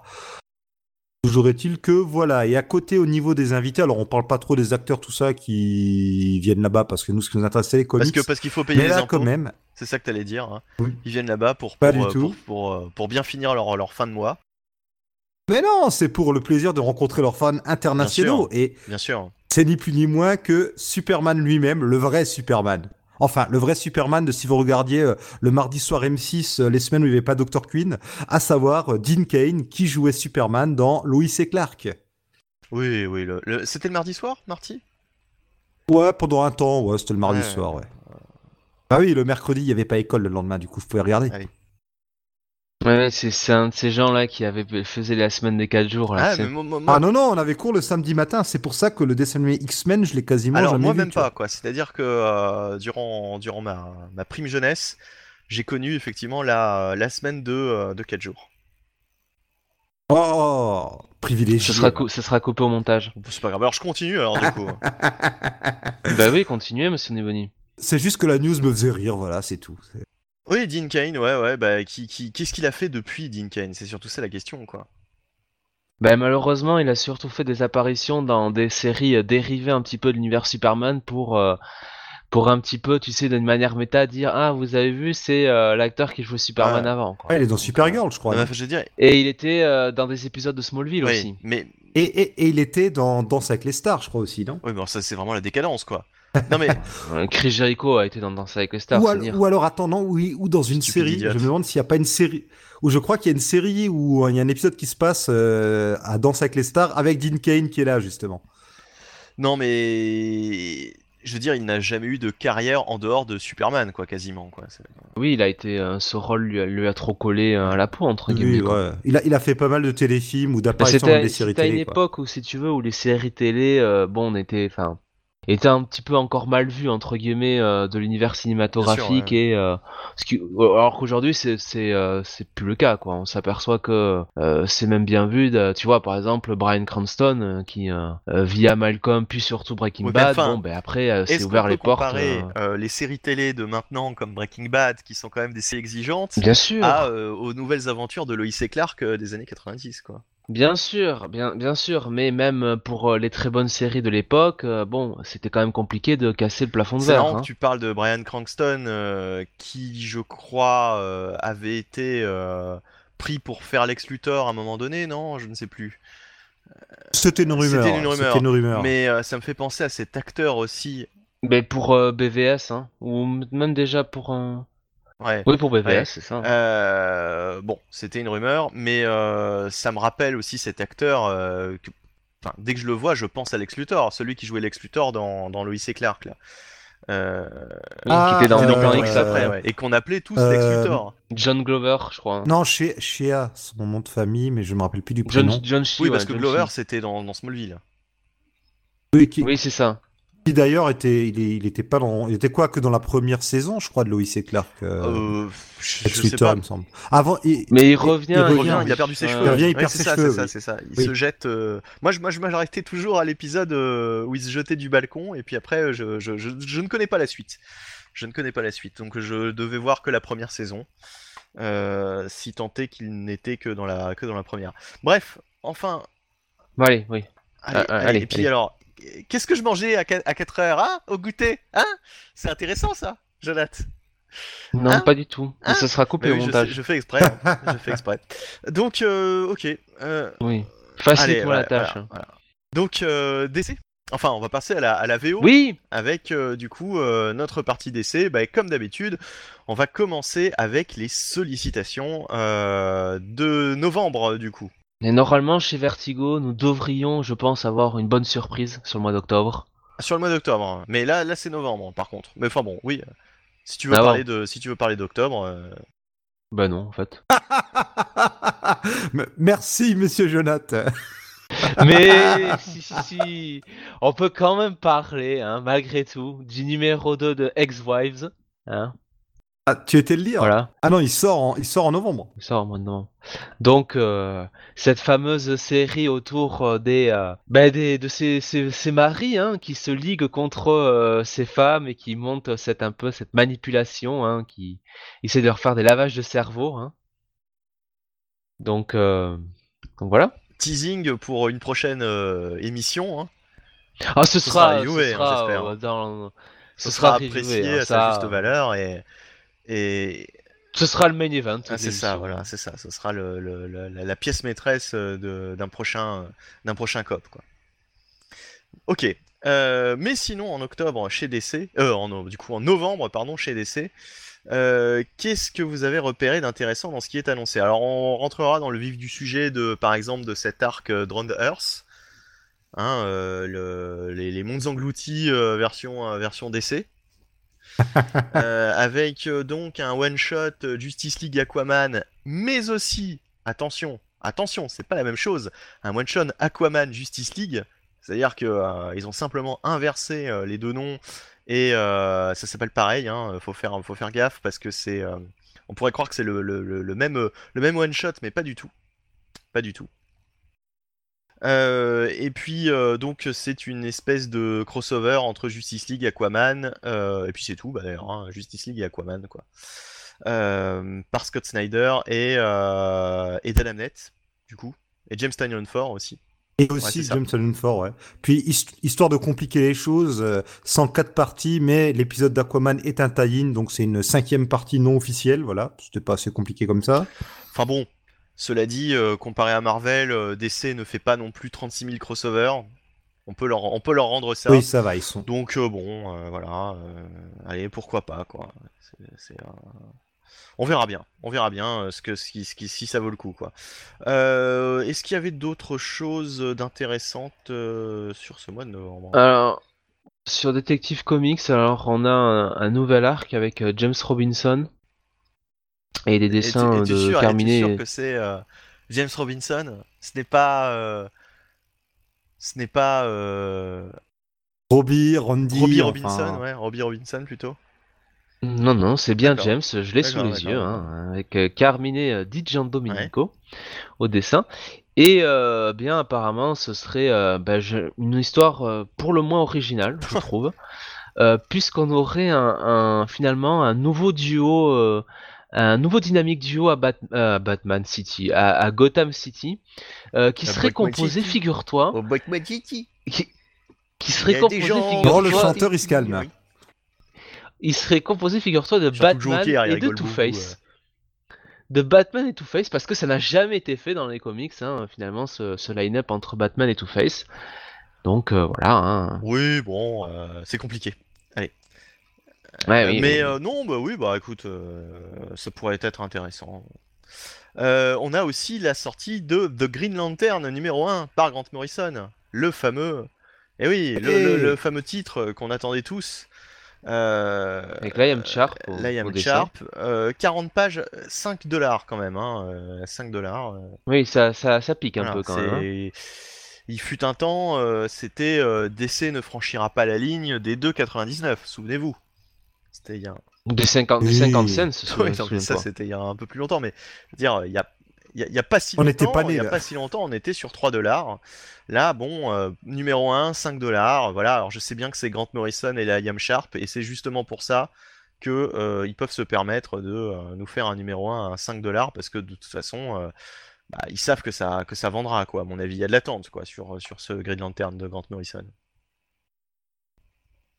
Comme par hasard, son histoire va parler d'un danger qui menace même le multiverse. On ne se refait vraiment pas, Grant. J'aime bien comment tu lui parles, comme s'il nous écoutait.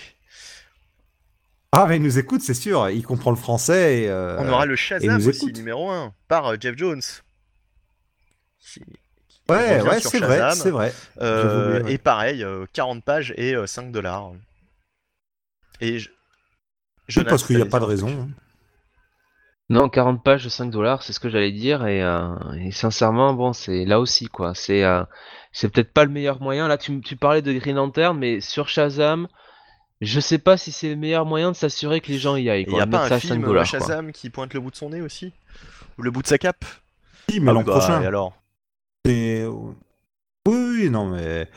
Faire tout de suite le numéro à 5 dollars avant que le film fa- fasse vraiment parler de lui, c'est peut-être un peu. euh, Bon, on verra. hein. Ok, euh, bref, est-ce qu'il y avait autre chose euh, Moi, je, ne- je ne vois pas d'autres, vraiment d'autres choses de passionnantes pour, pour, ce, pour ce mois de novembre? Ben non, parce que de toute façon, euh, d'ici, comme tu l'as dit très bien, euh, ne fait pas beaucoup finalement de de, bah, de crossover On entre fait pas beaucoup de zèle, hein, et ça c'est bien, contrairement à Marvel. Voilà. Donc euh, et, et, et on revient un peu souvent au numéro 1 parce que Marvel c'est tous les 6 Oui. mois donc euh, Voilà, ouais. Là, en numéro 1, on a euh, les deux que vous avez cités. Il y a les Electric Warriors, dont on avait parlé le mois dernier aussi. Alors, je note quand même que dans The Flash, c'est un peu le bordel parce qu'on nous avait annoncé qu'en plus de la Speed Force, il y aurait la Steel Force. Et maintenant, je vois qu'il y a aussi la Strength, Strength, oh là là.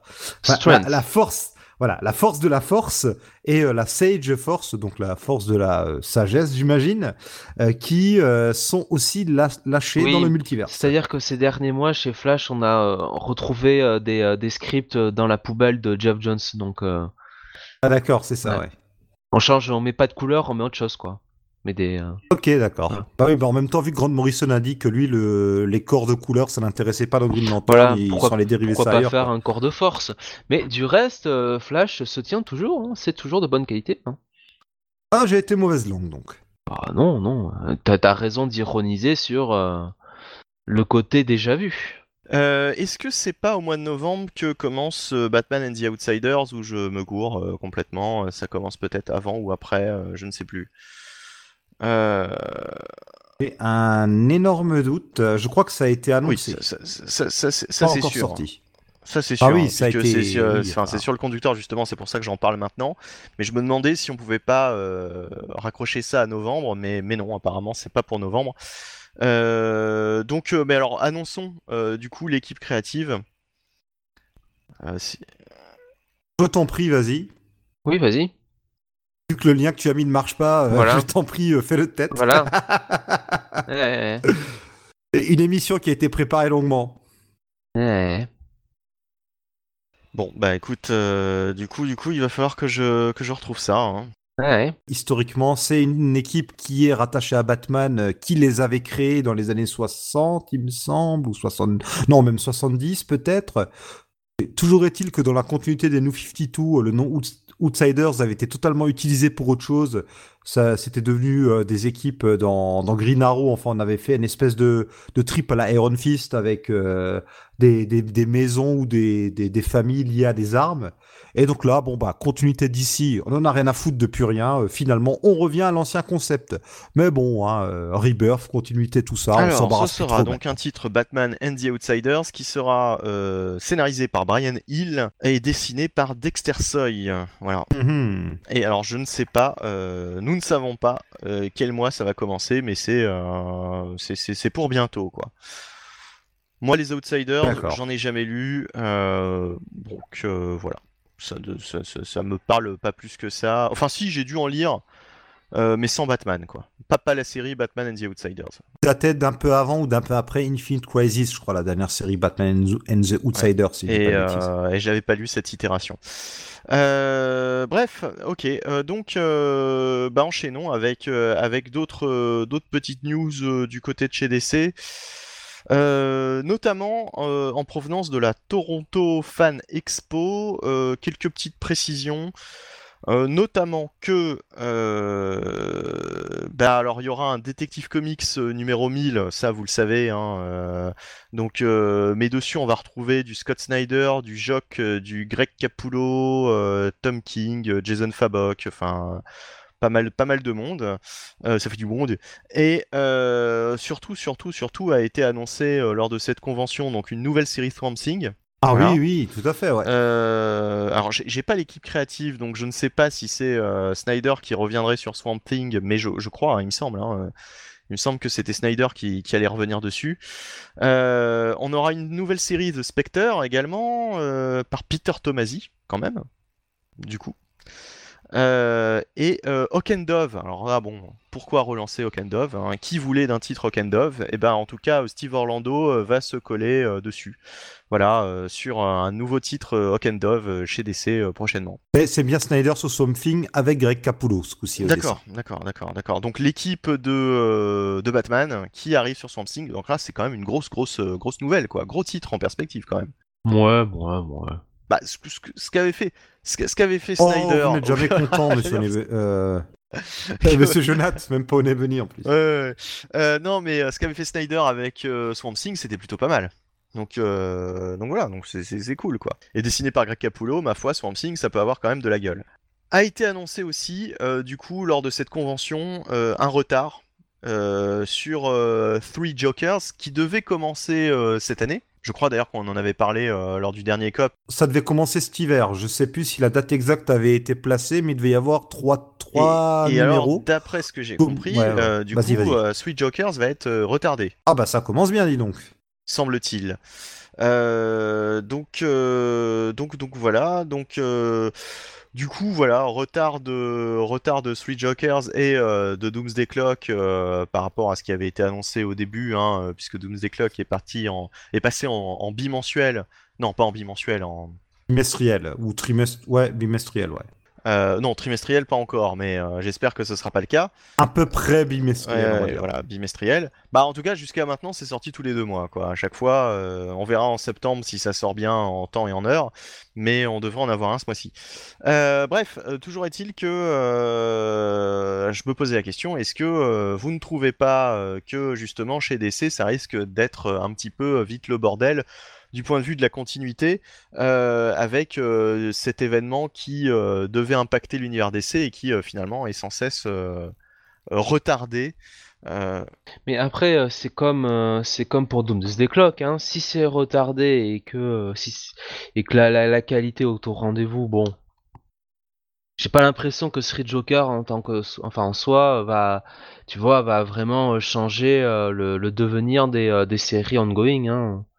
Euh, je, je sais pas, si- je sais même pas si ça aura de l'influence sur un titre comme Batman, quoi, tu vois, écrit par, par Tom King, quoi. Donc, euh, je, je pense qu'aujourd'hui, le public d'ici est tellement habitué, si tu Ouais, veux, ouais. à ces trucs-là, euh, que bon, ça sera pris finalement comme un, euh, presque comme un Oui, Elseworld, oui. hein, donc. euh, Ouais, puis on en a déjà parlé là. Euh, Vu que Oui, voilà. Clock euh, va prendre quoi finalement, je crois, au moins un an de retard, si c'est pas plus, euh, avec tout ce qui se passe dans la Justice League, dans Batman, euh, le, le Superman de Bendis qui était sans doute pas prévu au moment où ils ont créé de- Doomsday Clock, tout ça va faire en sorte que euh, ce qui se passe là-dedans bah, aura peut-être un impact moindre que ce qui était prévu. Déjà au niveau des costumes, euh, des, des personnages qui font partie de certaines équipes, bientôt plus rien n'ira entre Doomsday Clock et le reste. Donc euh, bon, on verra bien ce qu'ils feront une fois qu'on y sera, mais ça devient vraiment très compliqué. Bah, c'est le problème, c'est que Doomsday Clock te parle d'un. Alors, Doomsday Clock est quelque temps dans le futur, puisqu'on parle d'un mystérieux projet autour des super-héros, etc. Donc on comprend que c'est dans le futur, mais comme tu dis Marty, le problème c'est que euh, il y a peut-être des changements de costumes dans les séries actuelles qui. Euh, Ouais, ouais. Bah, Batman bon. et Batman ou par exemple ou Superman par rapport à sa vie, à sa vie familiale. Euh, comment il s'appelle Métamorpho qui a un rôle bah, en arrière-plan par rapport à cette conspiration euh, dans Doomsday Clock alors qu'il se balade, euh, tout va bien pour lui dans avec la série The Terrifics, tu vois, qui n'a aucun lien avec tout ça. Donc oui, est-ce que on en a déjà parlé Est-ce qu'ils vont finalement euh, placer Doomsday Clock dans le futur ou pas? Est-ce que des, des liens vont être faits dans les comics euh, mensuels ou pas? Euh, La question reste ouverte. Et donc, euh, petite précision, euh, donc Sweet Jokers devrait arriver plutôt vers euh, mars ou, ou avril, quoi, l'année prochaine. Donc, du coup, c'est c'est quand même assez, assez embêtant. Enfin, je suis assez déçu parce que je j'attendais quand même ce- cette lecture. Oui, c'est trop tard. C'est trop tard par rapport au. euh, Ben, par rapport au DC Rebirth, quoi, simplement. Enfin, au, euh, Ouais, ouais. Ouais, c'est euh, c'est- c'est- c'est fâcheux quand même de- d'annoncer un truc et surtout euh, quelques semaines après dire que bah, finalement non, euh, ce sera pas pour tout de suite quoi. Puisqu'on avait une date en plus, hein, euh, je me rappelle qu'on l'avait annoncé, euh, je crois pour octobre euh, ou novembre, je ne sais plus, mais en tout cas euh, pour. euh, De toute façon, est-ce que c'était vraiment quelque chose qu'on avait euh, Oui, impatiemment moi oui, de oui, voir oui, parce euh, que le, cette histoire de, de- des trois Jokers, j'ai j'ai- c'est quand même une intrigue euh, qui a été placée euh, tout au début des séries. Bah, c'est le what the fuck, hein. C'est le what the fuck qui te donne envie de le, de le voir. Mais est-ce qu'en soi, c'est une bonne idée de départ Je sais quoi, pas, mais en tout cas, euh, c'est Jeff Jones qui est derrière cette idée, donc euh, j'ai quand même envie de croire que ce sera intéressant. euh, surtout que c'est pas comme durant le, les New 52 où il y avait, euh, comment dire, où il était un peu piégé par l'éditorial d'essai qui lui demandait d'écrire euh, telle ou telle histoire. Là, il fait, là, là c'est vraiment son idée, quoi. C'est vraiment son projet. Et, euh, et entre Doomsday Clock et ça, bah, on a l'impression que vraiment il a du mal à à tenir les délais, ou plutôt que c'est ces, ces dessinateurs qui ont du mal à le suivre. Mais en tout cas, il y, y a vraiment un vrai problème, quoi. Vraiment, on peut pas annoncer constamment des dates et puis finalement, au dernier moment, dire ah bah non, finalement, ce sera, ce sera trois mois plus tard, quoi. Ou six mois après. quoi. Bah, c- À la limite, tu peux, mais tu fais pas Ça tout un dépend. foin, av- tu fais ça, pas tout ça un dépend. foin avant en disant Admettons que ce attention, soit ça va genre, je sais pas, un graphic novel et que tout d'un Ouais. coup, tu vois, Ouais. et que Ouais. vraiment ils soient sûrs du, sûrs, ils ont lu le truc, ils l'ont relu, ils se disent ah quand même ça c'est c'est de la qualité quoi.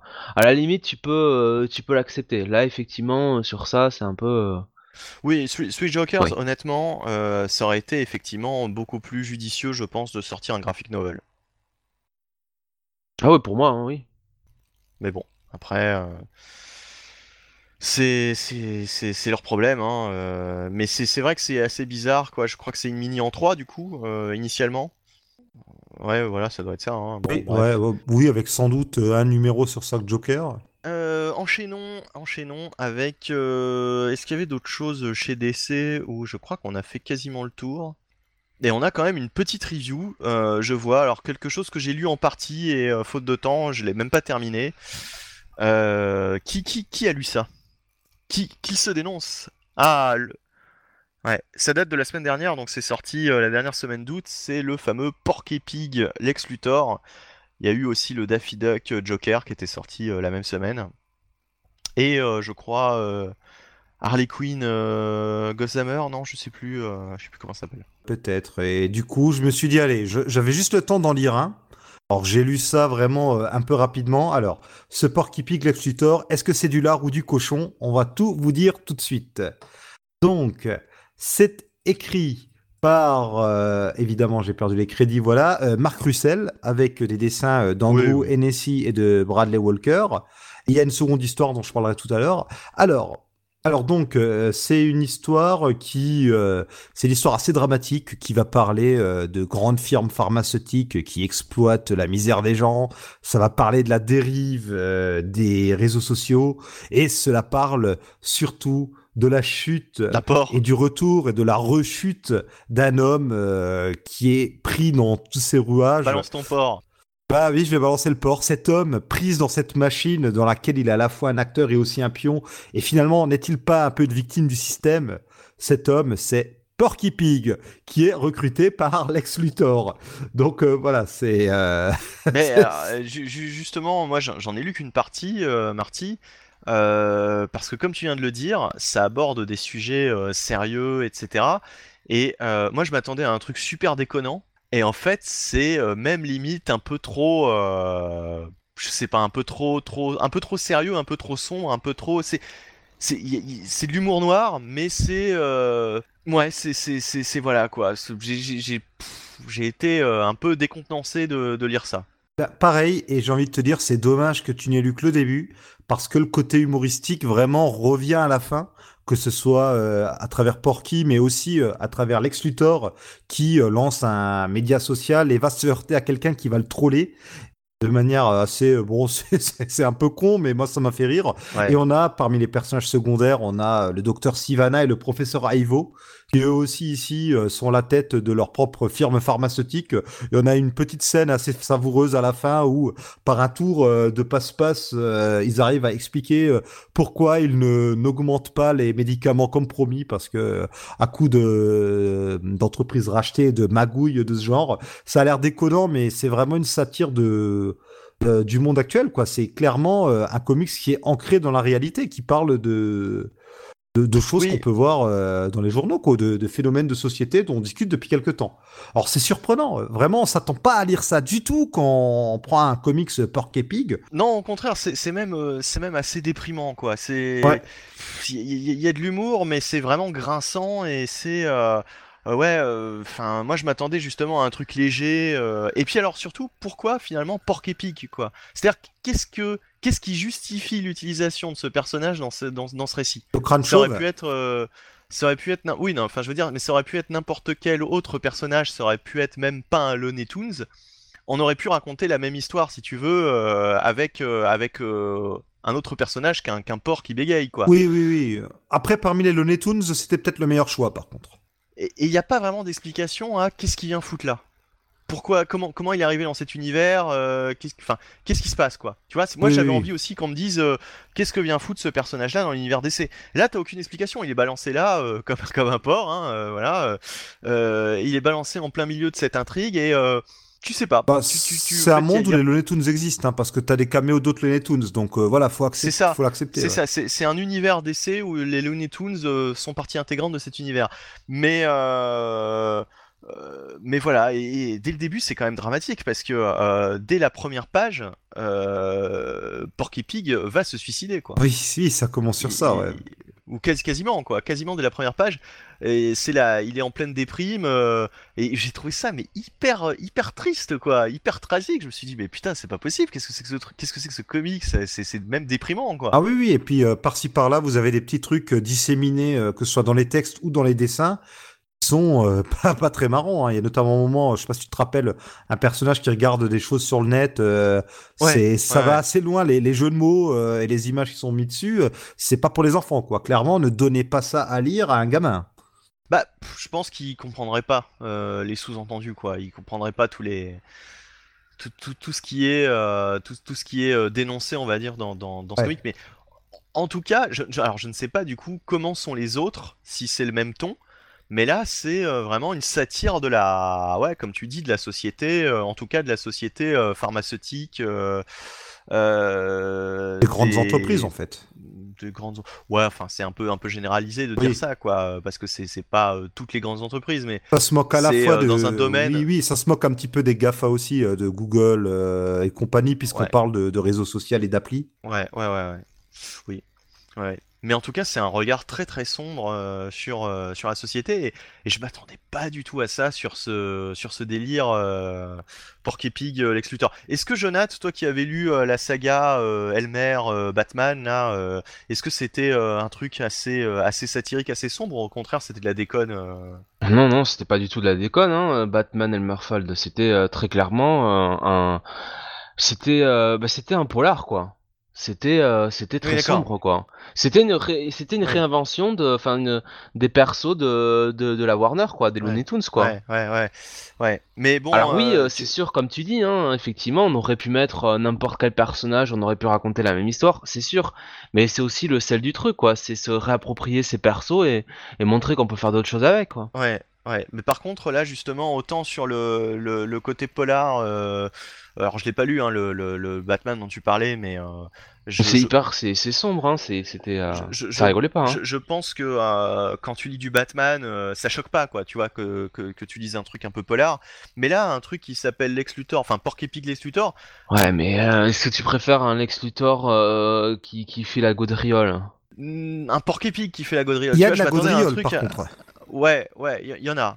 Il y en a, il y en a, mais Ouais, mais euh, le parc qui, qui fait la, la gaudriole, euh, si tu veux, je pense qu'on en a suffisamment vu, quoi. Tu vois, euh, ouais, ouais. ça, ça n'a, finalement, ça n'a pas grand intérêt, quoi. Tu vois, qui- quitte à, quitte à faire un titre avec Lex Luthor et Porky Pig, autant faire un truc dont on s'attend pas, quoi. Et pour Ouais. le coup, un, un Porky euh, qui soit euh, un petit peu sérieux, c'est quand même, euh, c'est quand même pas si mal, quoi. ouais. Enfin, moi, je le vois comme ça, hein. Ouais, ouais. Euh, ouais, enfin, du coup, je, je sais pas, quoi. Bonne, mauvaise surprise. euh, est-ce que tu le conseilles, est-ce que tu le conseilles pas, Marty Euh, Bonne surprise, oui. Bonne surprise, ouais. Ah, mais Ouais. j'ai j'ai bien aimé la fin qui est assez ironique. Et justement, si tu préfères euh, lire des choses plus légères avec un trait euh, ben, plus cartoon, attends, Pas tu avais, forcément. tu avais la, le backup écrit par euh, Jim Fanning et dessiné par John Lauter, où là vraiment, euh, Bon, là, Porky- c'est du- là, c'est du Looney Tunes. euh, Ah oui, oui, Voilà. Porky est, dessiné euh, comme, euh, bah, comme il l'est dans les œuvres des Looney Tunes. Il y a un. Lex Luthor vraiment euh, très cartoon, et c'est une intrigue totalement délirante, euh, canon laser euh, et compagnie, tu vois. Ouais, ouais, les ouais. questions de, des entreprises Acme de LexCorp, euh, qui Ouais. est, enfin voilà, il compare Ouais. des produits et tout. C'est totalement du Looney Tunes délirant. Non, mais pour, pour, pour en revenir à l'histoire principale, je m'attendais plus, si tu veux, à un truc à la Deadpool Mhm. euh, qu'un truc aussi, aussi sérieux, euh, aussi, euh, aussi plombant, quoi, tu vois.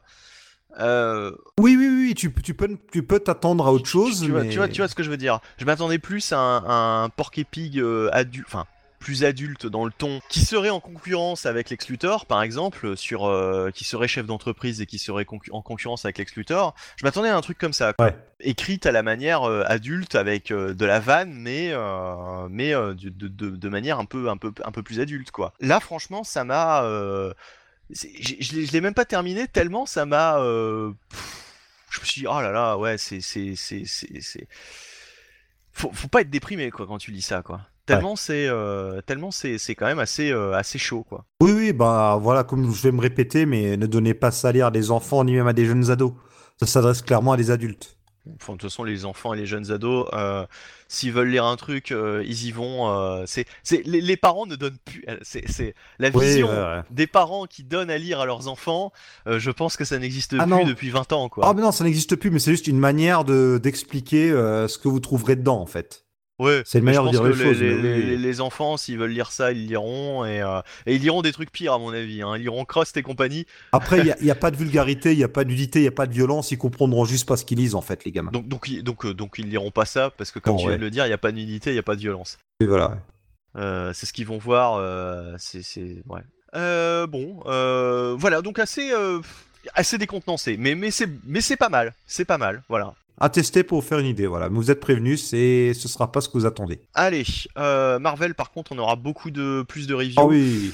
Et euh, donc on attaque Marvel avec les sollicitations euh, du mois de novembre, pareil, même punition. Euh, et alors, du coup, un, un mois de novembre, là, en, en l'occurrence, bien bien chargé, avec la relance d'Uncanny Ah. X-Men euh, d'une manière un peu particulière. Et alors là, Jonath, je t'entends faire ah, ah. Alors vas-y, je sens que tu as envie de nous parler de cette relance Bah oui. Donc, euh, écrit par Ed Brisson. Donc, enfin, sur le numéro 1, on a Ed Brisson, Kay Thompson et Matthew Rosenberg, hein, l'illustre Matthew Rosenberg. hein. Alors je, je pense que c'est euh, sur les trois premiers, euh, c'est-à-dire que peut-être que sur le premier on a Ed Brisson, le deuxième Ah, Kevin ouais. Thompson et le troisième Mathieu Rosenberg. Peut-être que c'est euh, des, des Ben, auteurs tournants.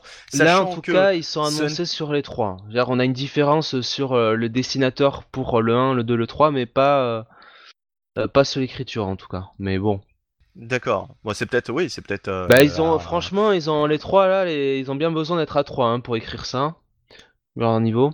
Donc, euh, Ah, Ed Brisson, euh, c'est pas, c'est mauvais? Je crois que je, crois- je le vois un peu sur câble. bien de C'est Ed Brisson. pas, c'est pas mal, mais c'est On pas. parlera de lui tout à l'heure avec euh, Extermination. Ouais, oui, bah voilà, justement. Euh, ju- bah oui, justement, justement. C'est de, c'est de ça dont j'avais entendu du Ah ouais. Donc euh, je ne sais pas. Alors, je, je- l'ai pas lu, mais bref. Euh... Euh, oui, donc euh, Un- Unca- Uncanny X-Men. Euh, eh ben euh, voilà, euh, une nouvelle équipe, euh, une nouvelle relance, une énième relance des X-Men, hein, comme tous les ans. Et, euh, et donc ce sera une équipe qui fait beaucoup penser, je dirais, aux années 90. Au début des années 90, euh, avec sauf, bon bah évidemment X23, hein, qui est là pour faire la, pour faire la, la griffu du, de la l'équipe, parce que évidemment on ne peut pas faire une équipe X-Men sans avoir Wolverine ou l'une de ses déclinaisons, ça serait trop beau. Ouais, mais X23 Euh, est un bon perso, donc c'est pas très grave. Bof. Euh, donc du coup, euh, on bof. Donc du coup, on nous euh, on nous refait un peu l'équipe, je dirais, des euh, de, de Uncanny X-Men euh, de euh, alors je sais plus qui écrivait ce machin-là à l'époque. Euh, quand c'était la la la Gold Team. Donc au, au début des années 90, donc avec euh, Storm et euh, et Jean Grey. donc, Nicieza, non euh, Lobdell, Ouais, euh, Et, Et Lobdell, Lobdell, ouais. Lobdell Mm. Hein, euh, voilà. avec Bishop aussi. Qu'on qu'on retrouve là, donc Ouais. euh, Diablo. Euh, Psylocke, alors c'est une Psylocke euh, qui euh, euh, a retrouvé hein, son corps originel de, de Elizabeth Braddock. Hein, ce n'est plus euh, le, le corps de Quanon. Donc, euh, Pourquoi? Parce que, enfin, c'est bête parce que le corps de quoi, enfin, Psylocke dans le corps de Quanon est bien plus iconique que lorsqu'elle a euh, son ah corps oui, elle n'a jamais été aussi intéressante Ah, euh, mais- comme, là, comme mais, ça. hein. Mais, mais, mais justement, tu mets le doigt dessus, Marty, euh, sans, sans mauvais jeu de mots. Euh, C'est-à-dire que, à mon avis, euh, elle devait être trop euh, sexy pour euh, la tendance actuelle. Oh. euh, C'est-à-dire trop. C'est ça, ça reste du comics, hein, je pense pas. hein. Franchement, non. On n'a pas changé le jubilé de corps. Hein. Bah alors à quoi ça Mais sert à rien, Alors, à c'est rien. vraiment encore Surtout plus, qu'elle euh, meurt ouais, comme ouais. une merde en fait. euh, dans, alors je crois que c'est le, bah, le, euh, enfin, alors je sais plus comment ça s'appelle cette connerie là euh, de Wolverine là pour son retour là. Ah oui, d'accord, Euh, ouais, ouais. euh, Ah oui, euh, Dead End ou je- non, euh, Oui, euh, la- le truc Madripour, non, c'est une des quatre Oui, c'est ça, miniséries, c'est- oui. ça se Ah, passe c'est dans pour le- ça, de- c'est pour ça, elle est ressuscitée Oui, son ancien corps Le d'accord. Et donc, Kataïn en où ils sont tous à la recherche euh, de. Wolverine et en fait t'as. Kataïn où c'est jamais Wolverine à la fin donc tu t'es bien fait avoir parce qu'il y a une autre mini-série avant le début de la série ensuite. C'est ça. Et, euh, et elle, en fait, euh, elle arrive à revenir parce qu'elle est euh, contenue dans la psyché de quelqu'un, donc elle récupère son, an- son ancien corps dans cette psyché-là, elle abandonne son ancien. C'est n'importe quoi, ça ne sert à rien. Enfin, bref. C'est énervant. C'est énervant, ouais, ouais. Et alors. Et donc, du coup, oui, alors, donc, du coup, on relance, on relance les X-Men parce qu'il était temps de relancer cette Uncanny, Uncanny, oui. Uncanny Uncanny X-Men. X-Men. Parce que c'est surtout ça, quoi. Il joue sur le, le- le titre Uncanny X-Men, comme si Uncanny X-Men c'était un gage de qualité. Je veux dire, Oui. euh, c'est pas parce que ça s'appelle Uncanny X-Men, ça pourrait s'appeler Duchemol X-Men et être génial. Et euh, ça peut s'appeler Uncanny X-Men et être de la véritable merde. Et d'ailleurs, euh, en parlant de merde, je mets un point d'honneur à parler aussi des, des couvertures dégueulasses de Lénil Francis qui alors là vraiment nous a chié des couvertures plus immondes les unes que les autres. Ben, il y croit pas, hein, tout simplement. C'est alors là, c'est vraiment de la merde. Les visages sont catastrophiques pour la plupart. C'est alors et franchement, Lenny Francissiou, qui pourtant était pas un mauvais dessinateur, euh, puisqu'il avait même le vent en poupe euh, énormément il y, a, il, y a, il y a quelques temps, là nous a fait des couvertures, mais euh, on a l'impression qu'il a voulu changer son style, mais que c'est totalement raté quoi. On a l'impression, alors bon. Euh, il nous a quitté euh, malheureusement en l'occurrence euh, cette personne mais on a l'impression que il a voulu se donner un style à la celui qui était sur Punisher et sur sur Preacher. Ah, Dylan ça y est, dont j'ai oublié le nom. Dylan Voilà, exactement. On a l'impression qu'il a voulu faire du Dylan, c'est-à-dire avec des visages se ressemblant tous les uns les autres. Euh, Et je comprends pas, je comprends pas pourquoi il a voulu, euh, il a voulu faire ça, quoi. C'est c'est très étrange. Et alors, ce qu'il faut préciser aussi, c'est qu'apparemment, Uncanny X-Men revient euh, là sous un format de 10 numéros. C'est-à-dire que c'est une Oui. relance, mais c'est pas vraiment une relance. Oui. quoi. C'est, euh, c'est alors, est-ce qu'on aura une série régulière ensuite, Uncanny X-Men? Peut-être, mais en tout cas là, c'est juste une dizaine de numéros. Bah, en fait, non. Enfin, l'arc sera un arc en 10 parties qui seront hebdomadaires, mais la série continuera sans doute ensuite. Oui. D'accord. Alors, à, à noter que le numéro 1 fera 72 pages et qu'il sera à 7,99$. Ah, bah voilà. Ah bah oui, parce que parce qu'on en a pas pris assez Non, comme non, ça. ouais. ouais, ouais, ouais. Ouais, vous allez bien payer euh, 8, 8 Les, dollars et les pour, numéros euh, 2 et 72 3 pages de seront de 32 pages et ils seront à 3,99$. Ouais. Ouais. Oui, ouais, ouais, bon bah voilà. Bon, c'est normal. Euh, 3,99$. J'aime bien parce qu'ils disent The, the Children of the Atom are back, euh, comme si. Ben là, en gros, euh, comme euh, en gros, ils te laissent euh, entendre que bon bah l'équipe, enfin entre guillemets la famille X-Men, hein, cette grande famille de, de, de ravagés, euh, serait un petit peu dirigée maintenant par Jean Grey, Oui, bon, on s'y attendait, ça. On pouvait s'y attendre. Ah bah en plus. qui reviendrait au centre, au centre de l'affiche. Mais elle est déjà, euh, c'est celle qui, dé- qui dirige Oui, déjà oui, plus oui. ou moins dans X-Men Red. Ah oui, Oui, c'est- la puis, On peut le hein. voir un peu d'extermination, elle prend euh, le devant. D'ailleurs, extermination Oui, oui. se finit le même mois. Euh, moi personnellement, je suis pas du tout hypé. hein, Moi- moi, je vais le lire pour chier dessus. Oh, Voilà. vous êtes mauvaise langue. D'ailleurs, on peut constater que. On constate moi, que X-Men pas, Blue et Gold s'arrêtent, mais X-Men Red, a priori, continue toujours. Tom Taylor, dans son coin, euh, encore des choses à dire, et ce sera peut-être, euh, voire même sans doute, plus intéressant qu'Uncanny, vu euh, qui est au scénario. Ouais. Bah de toute façon, moi déjà, même X-Men Red, j'en ai pas lu un Alors seul. vu le dernier, euh, la, la fin de l'arc là, du premier arc, Tom Taylor. Mais euh, non, mais non, mais non. Voilà. Tu es mauvaise langue. Oui, oui. Tu es mauvaise langue. oui, le, le, le X-Men Red 7 là avec cette conclusion là, euh, un peu. Un je l'ai pas encore lu, mais je suis sûr que tu as. Bon, après, après cette, euh, cette partie sollicitation, on fera d'ailleurs quelques petites reviews. Euh, on va faire des reviews X-Men, comme ça on les fera, euh, on les fera dans la foulée. Oui, on a été trop sympa dans l'émission en fait. Mais, mais avant, avant de, avant d'en arriver là, qu'est-ce qui reste d'autre aussi dans les sollicitations d'intéressant Eh ben, il y a Marvel quand même le- Knights. la relance de Marvel Knights. voilà. Numéro 1, donc qui sera de 40 pages. 20s, Oui. 20s, enfin puisque c'est voilà, pour les, les 20 ans de la création de ce label. Ou alors peut-être parce que Disney a racheté la Fox. Faut le Oh, voir je comme pense ça. Pas forcément. Je pense que c'est vraiment euh, quel rapport? Oui. Quel, quel rapport euh, Eh ben, euh, 20 Oh là là. Bah oui. Fox. 20 eh oui, euh, eh 20th bah, oui, Century monsieur, Fox, faut, euh. faut suivre un petit peu. Mais, mais, mais, euh, mais cela dit, ça fait euh, effectivement 20 ans. C'était en 98 Marvel Knights, euh, me semble-t-il. Donc, Et donc, euh, malheureusement, a priori, ce sera juste une mini en six parties et pas la relance du label. Oui, mais alors attention, euh, je suppose que ça lancera, euh, Ah, pas ça dit, hein. relancera le label. Vraiment, euh, pas sûr du tout. Ah, Moi, je pense que on met pas. Alors, ah, franchement, Marty, est-ce qu'on va mettre Donny Cates, qui est quand même euh, Monsieur, Monsieur, Monsieur fait tout, hein, Oui, Bah, bah, comme d'autres avant lui, hein, aussi, hein. Bunn. Euh.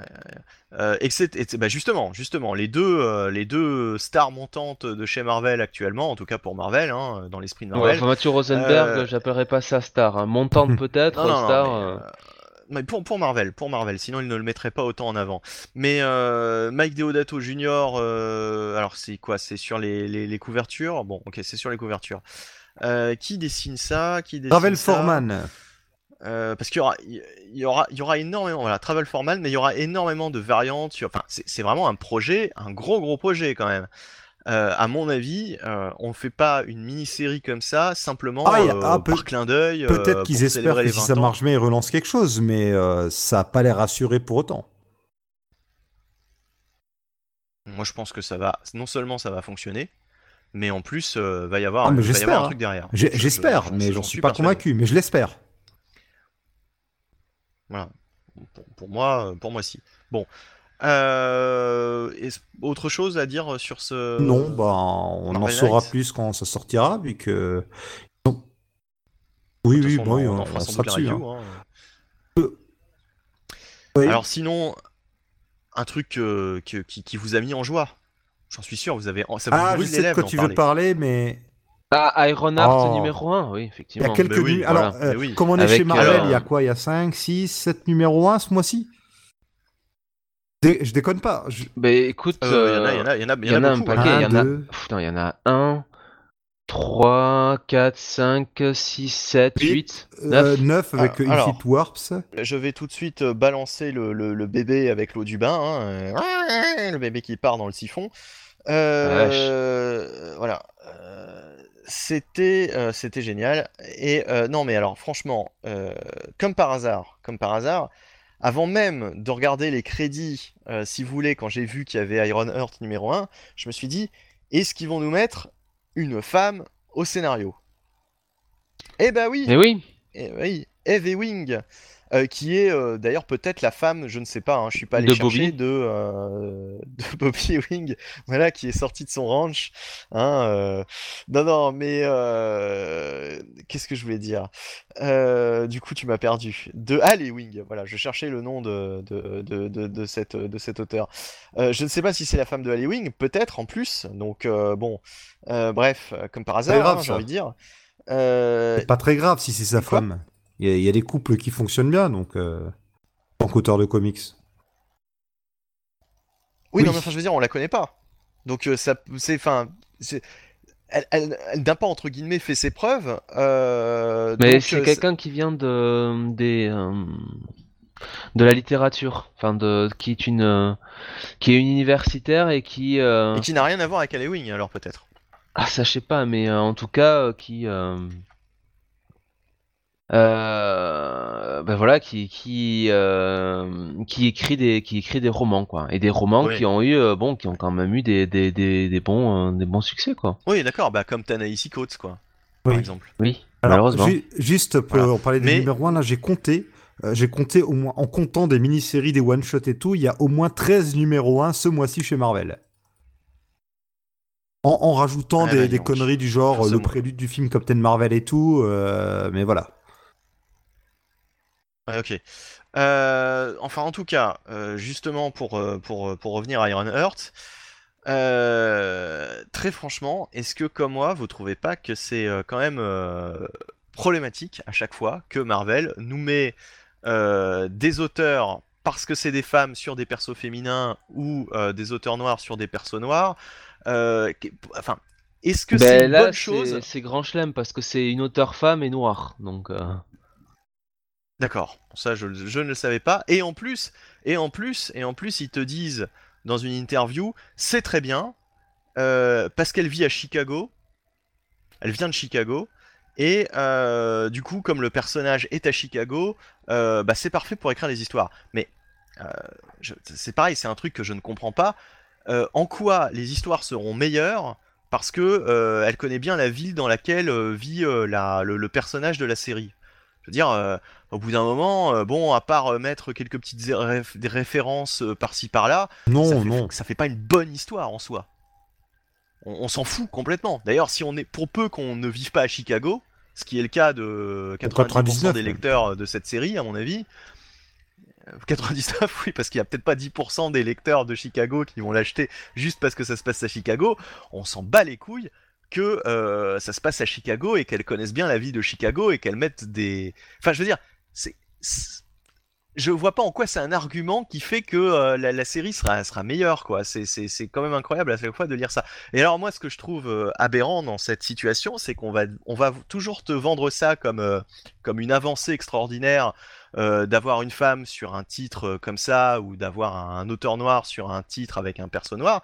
Mais moi, justement, je trouve que c'est très régressif de toujours mettre les gens dans des cases parce que parce que t'es noir, tu vas écrire un personnage noir, parce que t'es une femme, tu vas écrire un personnage féminin, etc. Je trouve que c'est au contraire hyper régressif de voilà, c'est c'est c'est c'est c'est mettre les gens dans des cases à chaque fois, quoi. Bah, sur Ta-Nehisi Alors- Coates et, et, et- et sur cet auteur-là, bon, c'est aussi des auteurs qui ont eu un succès, un succès d'estime au niveau des critiques, quoi.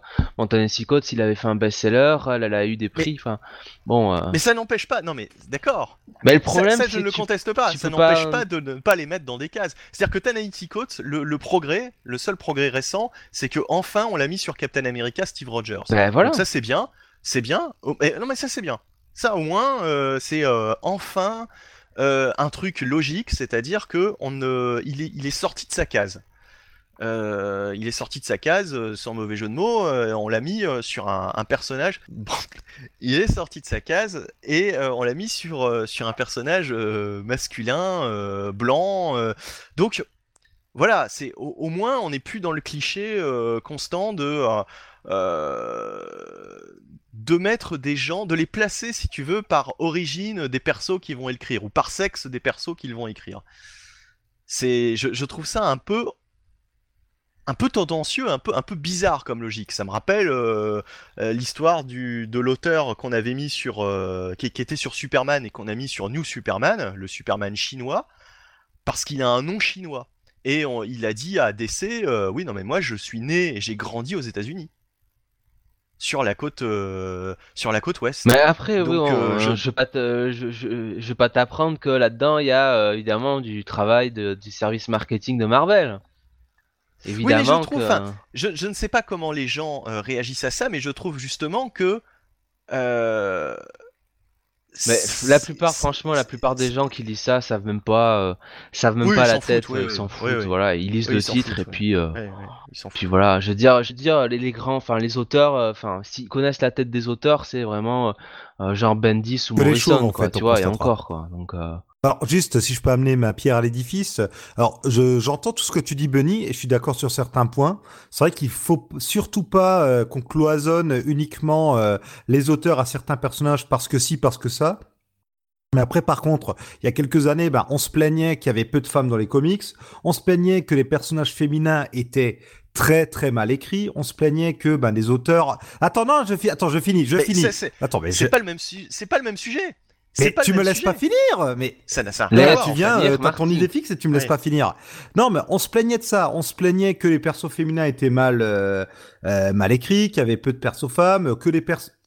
Oui, mais attends. Ils le sont Euh, toujours. on se plaignait aussi que finalement, bah, souvent, la cause des noirs, des homosexuels, etc., c'était des gens qui n'étaient pas directement touchés par ça, qui les écrivaient. Du coup, bon, non pas que c'est c'est très bien que tout le monde se sente concerné, mais qui du coup, bah, peut-être des fois avaient des maladresses ou je ne sais quoi. Maintenant. Ah, je, pas de alors, ça, hein. pas massivement, mais ça a Que- pu que- arriver. Mais toujours est-il que, de manière globale, euh, que maintenant, ce soit peut-être des personnes qui euh, se sentent peut-être plus concernées par euh, les thématiques portées par ces personnages qui les écrivent. Ça me paraît pas déconnant non plus, mais tu as raison, il faut surtout pas qu'on parte, non, qu'on parte vers un cloisonnement total. Ça, je suis d'accord avec toi. Non, mais il y, a- il y a une différence entre euh, effectivement, euh, je sais pas, avoir grandi à Harlem et écrire un personnage qui vit à Harlem. Là, il y a effectivement une dimension euh, sociale euh, évidente. Bon, mais là, franchement, Chicago, euh, c'est pas parce que t'as grandi en Picardie que tu vois que tu vas être à même d'écrire un personnage euh, Picard, un super-héros Picard euh, mieux que euh, quelqu'un qui Ah a oui. grandi à, à Marseille, quoi. Je veux dire, c'est, c'est, là, on est, en, on est quand Totalement, même dans parce un que déjà, il faut savoir écrire possible, pour quoi. bien écrire. Dire, Et c'est pas parce que tu vis une ville que tu connais tous les quartiers de la ville par cœur et que tu connais tout par cœur. hein. Je suis d'accord avec toi. mais, mais c'est surtout que même quand bien même elle connaissait très bien sa ville, ça ne fait pas une bonne histoire, quoi. Tu vois, c'est, pas, c'est pas, c'est pas un élément qui fait que euh, l'histoire va être formidable parce que tu connais toi, bien la vie de Chicago. Iron Heart, ce n'est pas, euh, ça n'a pas comme fonction de te raconter l'histoire de la vie de Chicago, tu vois. C'est- Bah, peut-être que c'est l'orientation qu'ils donneront au personnage. Oula, on est en train de perdre Marty. Qu'est-ce qui t'arrive, Marty? J'ai bu un grand verre d'eau, Euh, ça va mieux. Bon, bref. Euh... euh, ouais, parce qu'on a, on a l'impression que c'était le- bah, bah, tu vois, il n'y a, pas que le caïd, il y a d'autres personnages qui veulent participer au podcast en fait. Euh, qui veulent participer, mais euh, je sais pas si on va les accepter. Après, euh, après c'est très bien. euh, Il y, a- il y a quelques années, on disait oui, il y avait pas assez de femmes, il y avait pas assez de trucs, mais je dirais même c'est un C'est autre lié, sujet. c'est lié. Non, par rapport au fait qu'on mette beaucoup les femmes sur les femmes, c'est parce qu'on disait, ben, les hommes écrivent un peu n'importe comment les femmes. je, je dis pas que c'est forcément vrai. Hein, je, je rapporte juste ce que j'ai pu lire ou entendre, ou j'essaie de comprendre la logique, mais je peux comprendre cette logique. Après, faut aussi. Je trouve, alors justement par rapport à cet argument, je trouve qu'il y a bien plus d'auteurs hommes qui écrivent mieux les femmes que d'auteurs femmes qui écrivent mieux les femmes. C'est ça qui est dingue. C'est-à-dire que des, des auteurs hommes qui écrivent bien les femmes, je pense à Greg Rucka, Greg Rucka, il écrit bien un certain à- type de femmes. Il sait pas non plus écrire tous les types de femmes. oui, bah, c'est déjà pas mal.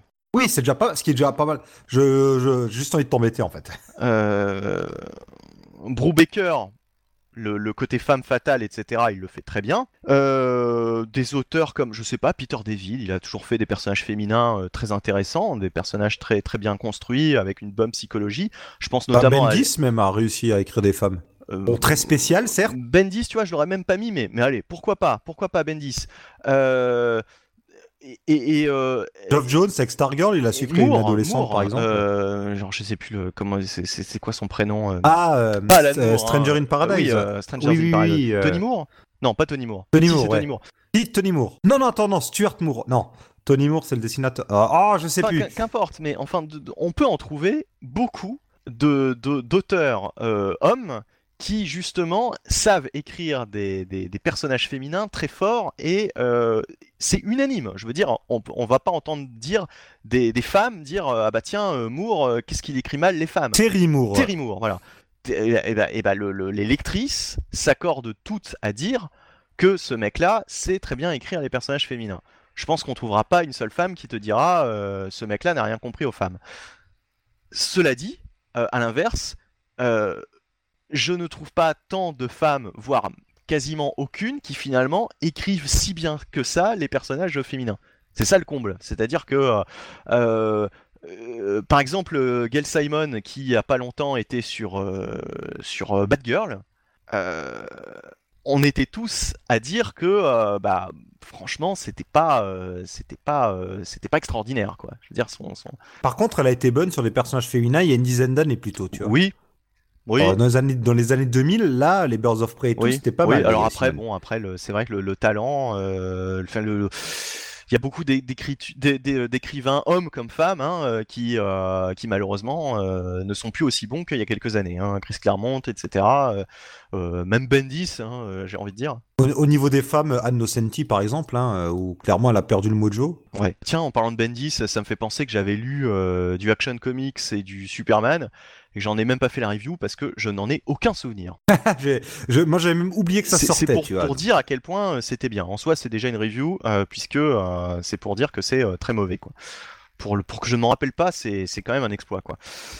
Bref, euh, non mais enfin voilà, donc euh, le, le débat reste entier, de toute façon on, on l'aura souvent à mon avis ce débat, Euh, est-ce qu'il faut mettre dans des cases... Bon, enfin, on n'est pas obligé de l'avoir à chaque fois, mais oui, oui, c'est- euh, c'est toujours intéressant c'est un truc... euh, Oui, oui. Par contre, on n'a pas, on n'a pas débattu du vrai problème de cette série, ce qui est que, bah, elle est un peu moche la nouvelle armure. Oui, alors ça, si c'était le seul problème, le personnage de toute façon... Oui, on fait même plus Le- le- attention. le- hein. oui, enfin voilà, c'est ça quoi. Moi, je suis comme Jonath. Le personnage ne m'intéresse pas parce que pour moi, c'est un personnage qui n'a jamais été intéressant de base quoi. Il nous a été imposé euh, euh, de manière euh, totalement non organique, voilà, pour reprendre cette expression. Mais alors là, justement, c'était l'inverse quoi. C'était, euh, ça a été fait euh, de manière euh, totalement forcée. Et, du coup, voilà, moi, le, personnage ne m'intéresse pas, donc c'est clairement une série que je n'ai aucun intérêt à aller lire, quoi. Eu égard, peut-être au talent d'ailleurs de, l'auteur. Hein. Wing est peut-être très très bon auteur. Voilà. Ou autrice, puisqu'il paraît qu'il faut dire autrice. Alors ça, c'est ça aussi, c'est c'est pas un cadeau à leur faire parce que je trouve que autrice, euh, franchement, euh, ça sonne. euh, Un peu triste. ça, sonne pas terrible et en plus pourquoi ne pas leur donner le droit d'utiliser le mot auteur simplement avec un e à la fin? Je, trou- je, je- je- je trouve que c'est que c'est même bon encore une fois la parité hein, euh, c'est la parité à deux vitesses bref on s'en fout Euh, donc euh, oui pas mal de numéro 1 comme vous l'avez dit hein. Il y a du vision numéro 1 euh, Ah ben, on peut s'arrêter là-dessus quelques ah instants bah, vas-y, Euh, hein. bah, C'est la suite de la vision de Tom King. Bon, cette fois-ci, c'est Chelsea Kane et Mark Mohan. Je crois qu'ils sont donc, ouais, ils sont mariés. euh, c'est eux deux qui écriront ce titre avec euh, haut de corps au dessin. Et donc, c'est ben, Vision et sa fille et leur chien Sparky continuent leur vie euh, quelque temps après les événements de la première série, bon, qui est quand même sorti il y a bien trois ans maintenant, je pense. Et euh, j'ai adoré euh, la, série de Tom King qui est sortie en deux tomes chez nous en VF. Et donc, je suis ça vraiment avec euh, grand, grand intérêt. Ouais. Mais là, tu vois, encore une fois, exemple, alors c'est anodin, hein, ça peut paraître anodin, mais c'est un couple qui va écrire une famille. Comme si, voilà, c'était euh, plus judicieux de mettre un couple sur, euh, sur cette histoire parce que euh, parce que c'est une famille. Oui, bon après c'est peut-être eux qui sont venus avec leurs idées aussi, hein, on oui, sait pas. peut-être aussi. Mais voilà quoi. c'est- bah, Ok. Oui, il y a peut-être un coup marketing derrière, comme l'histoire de Bah, Chicago sans- sans- avant, c'est vrai que là. vraiment qu'il y ait un coup marketing. J'ai l'impression que c'est des gens qui pensent que c'est une bonne idée, alors que euh, en réalité, euh, je pense que ça ça changera rien du tout. Ça n'en fera pas une meilleure série ou une moins bonne série. Et euh, à l'inverse, ce couple aurait pu écrire un personnage solo et, faire aussi de très bonnes histoires. Je, tu, tu vois, ça marche dans les deux sens, quoi. Je veux dire, euh, faudra pas toujours les mettre, ce couple-là, sur des personnages qui fonctionnent en couple. Ce serait absurde. Monsieur et Madame Cyclope et Emma Frost ou ou Et Madame X, par exemple, la série avec euh, Malicia et Gambit. exactement, exactement. Tu vois, tu vois ce que je veux dire, quoi. Bref, Euh, on aura aussi le premier numéro de Deadman Logan. Donc Ed Brisson finalement continue, semble-t-il, euh, Old Man Logan, mais euh, transformé en Deadman Logan. Donc, est-ce que le personnage d'Old Man Logan survit finalement? Est-ce que, est-ce que finalement on le retrouve dans ce, on pourra continuer à suivre ses aventures? Ou pas? Surtout, on se, on se fout un peu de notre gueule parce qu'on a des mini-séries à rallonge sur la résurrection de Wolverine et maintenant on nous fait euh, une mini-série sur la Ah, c'est- mort de alors attends, c'est une Wolverine. mini-série, c'est ça, c'est pas une série régulière? Je- Je pense que c'est une mini. Je ne sais pas, parce que c'est pas marqué euh, numéro 1 sur temps, quoi. Là, c'est numéro 1, donc je- je- Ouais, mais on nous dit que le vieux Logan est en train de mourir parce qu'il est empoisonné par son adamantium. Enfin, euh, ça va pas durer des milliers des cents quand même. Comme sauf si on arrive à trouver une solution pour le sauver. Moi, c'est un personnage que j'aime bien, ça me Oui, fait bon. chier limite qu'il disparaisse, quoi. Oui, je l'aime bien aussi, ouais, ouais. Bon, avec le, retour de l'autre Wolverine, ça ferait peut-être un peu trop, mais euh, c'est- on verra, on verra après Ed Brisson. Euh, moi, je le connais que pour euh, Extermination, donc j'ai pas encore vraiment d'avis sur la question. On verra, mais c'est c'est quand même rigolo entre guillemets que pile au moment où celui qui est mort revient, celui qui était là va mourir. Oui, dans les mêmes circonstances. Oui, voilà, ouais.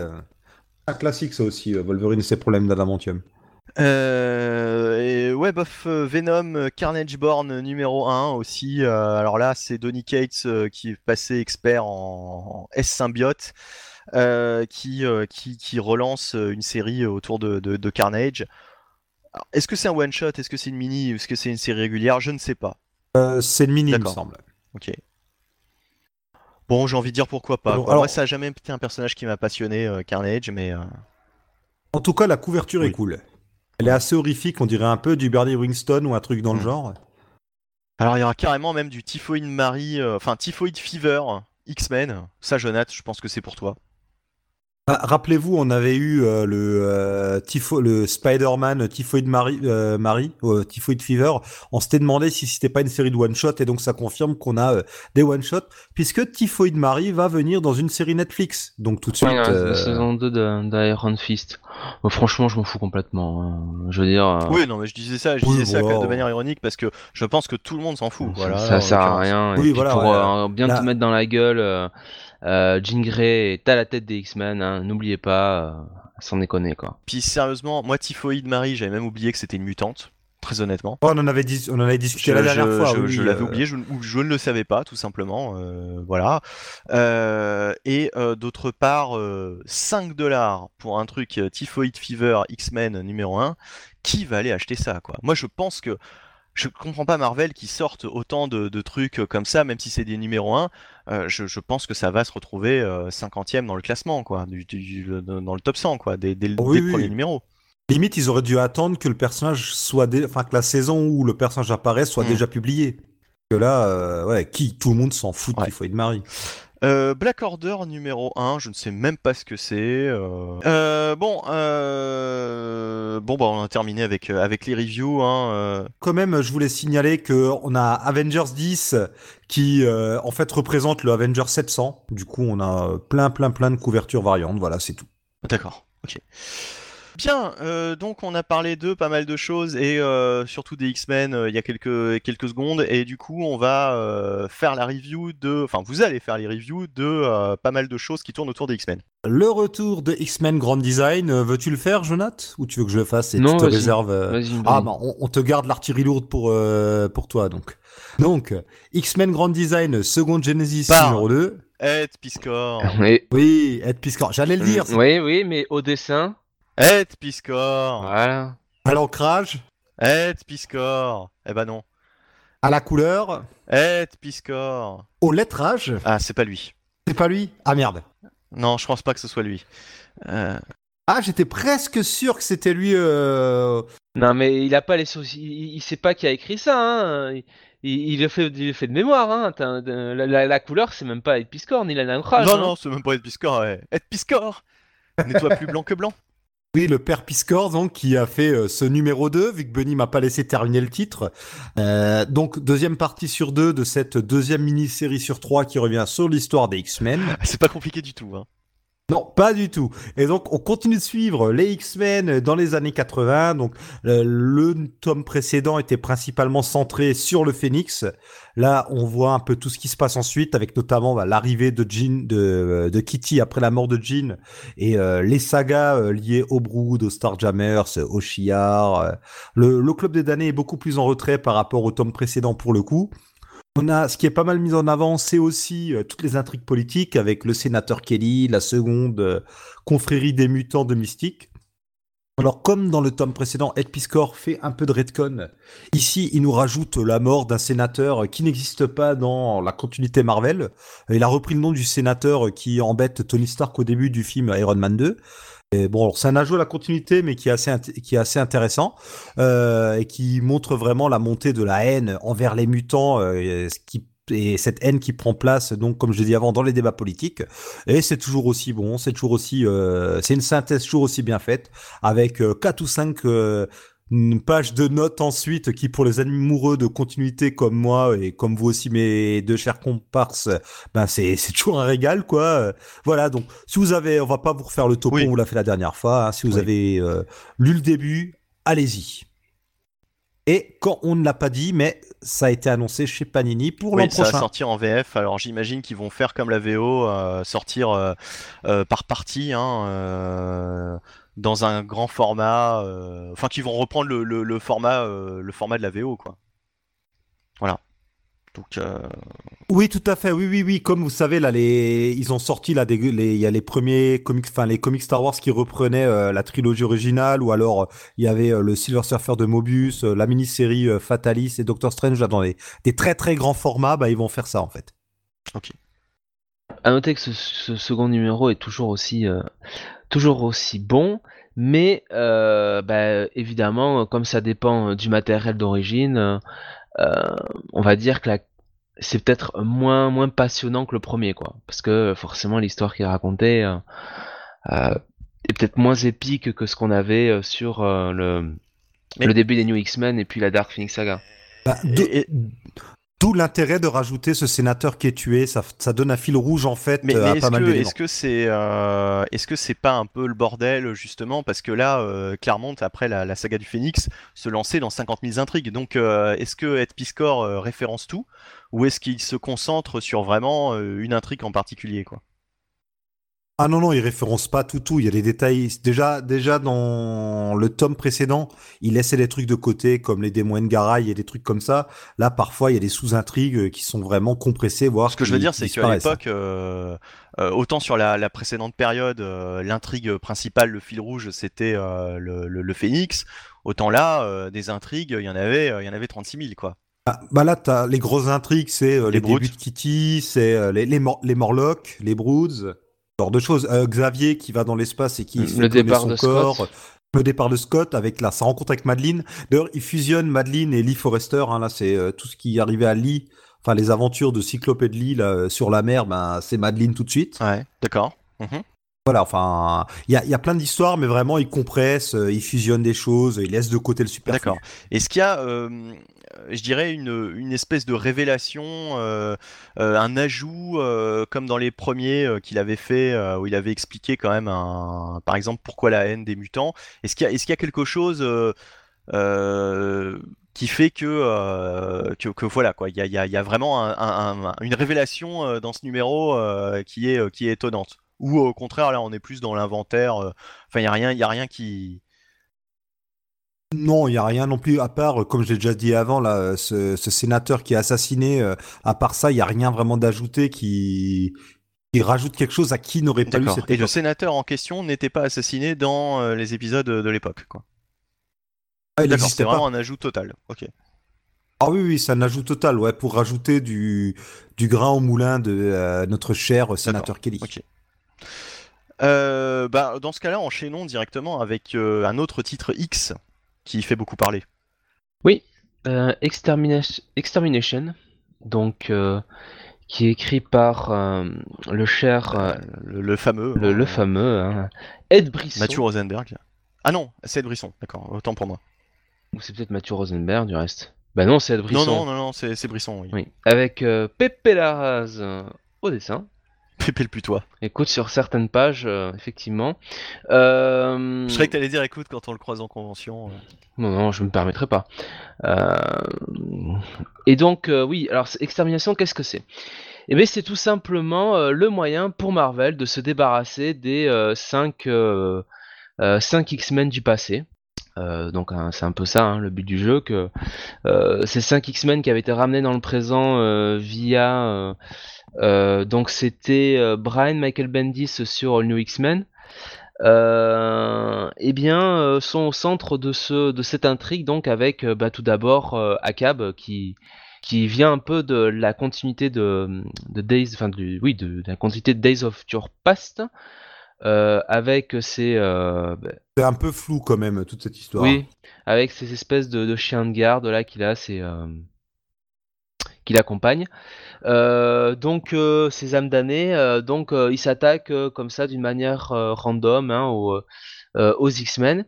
Et puis en parallèle, on a Iceman qui est pris en on va dire en filature, qui est pris à partie par donc ça c'est dans le numéro 1, qui est pris à partie par par quelqu'un qu'on voit d'eau, on ne sait pas qui c'est.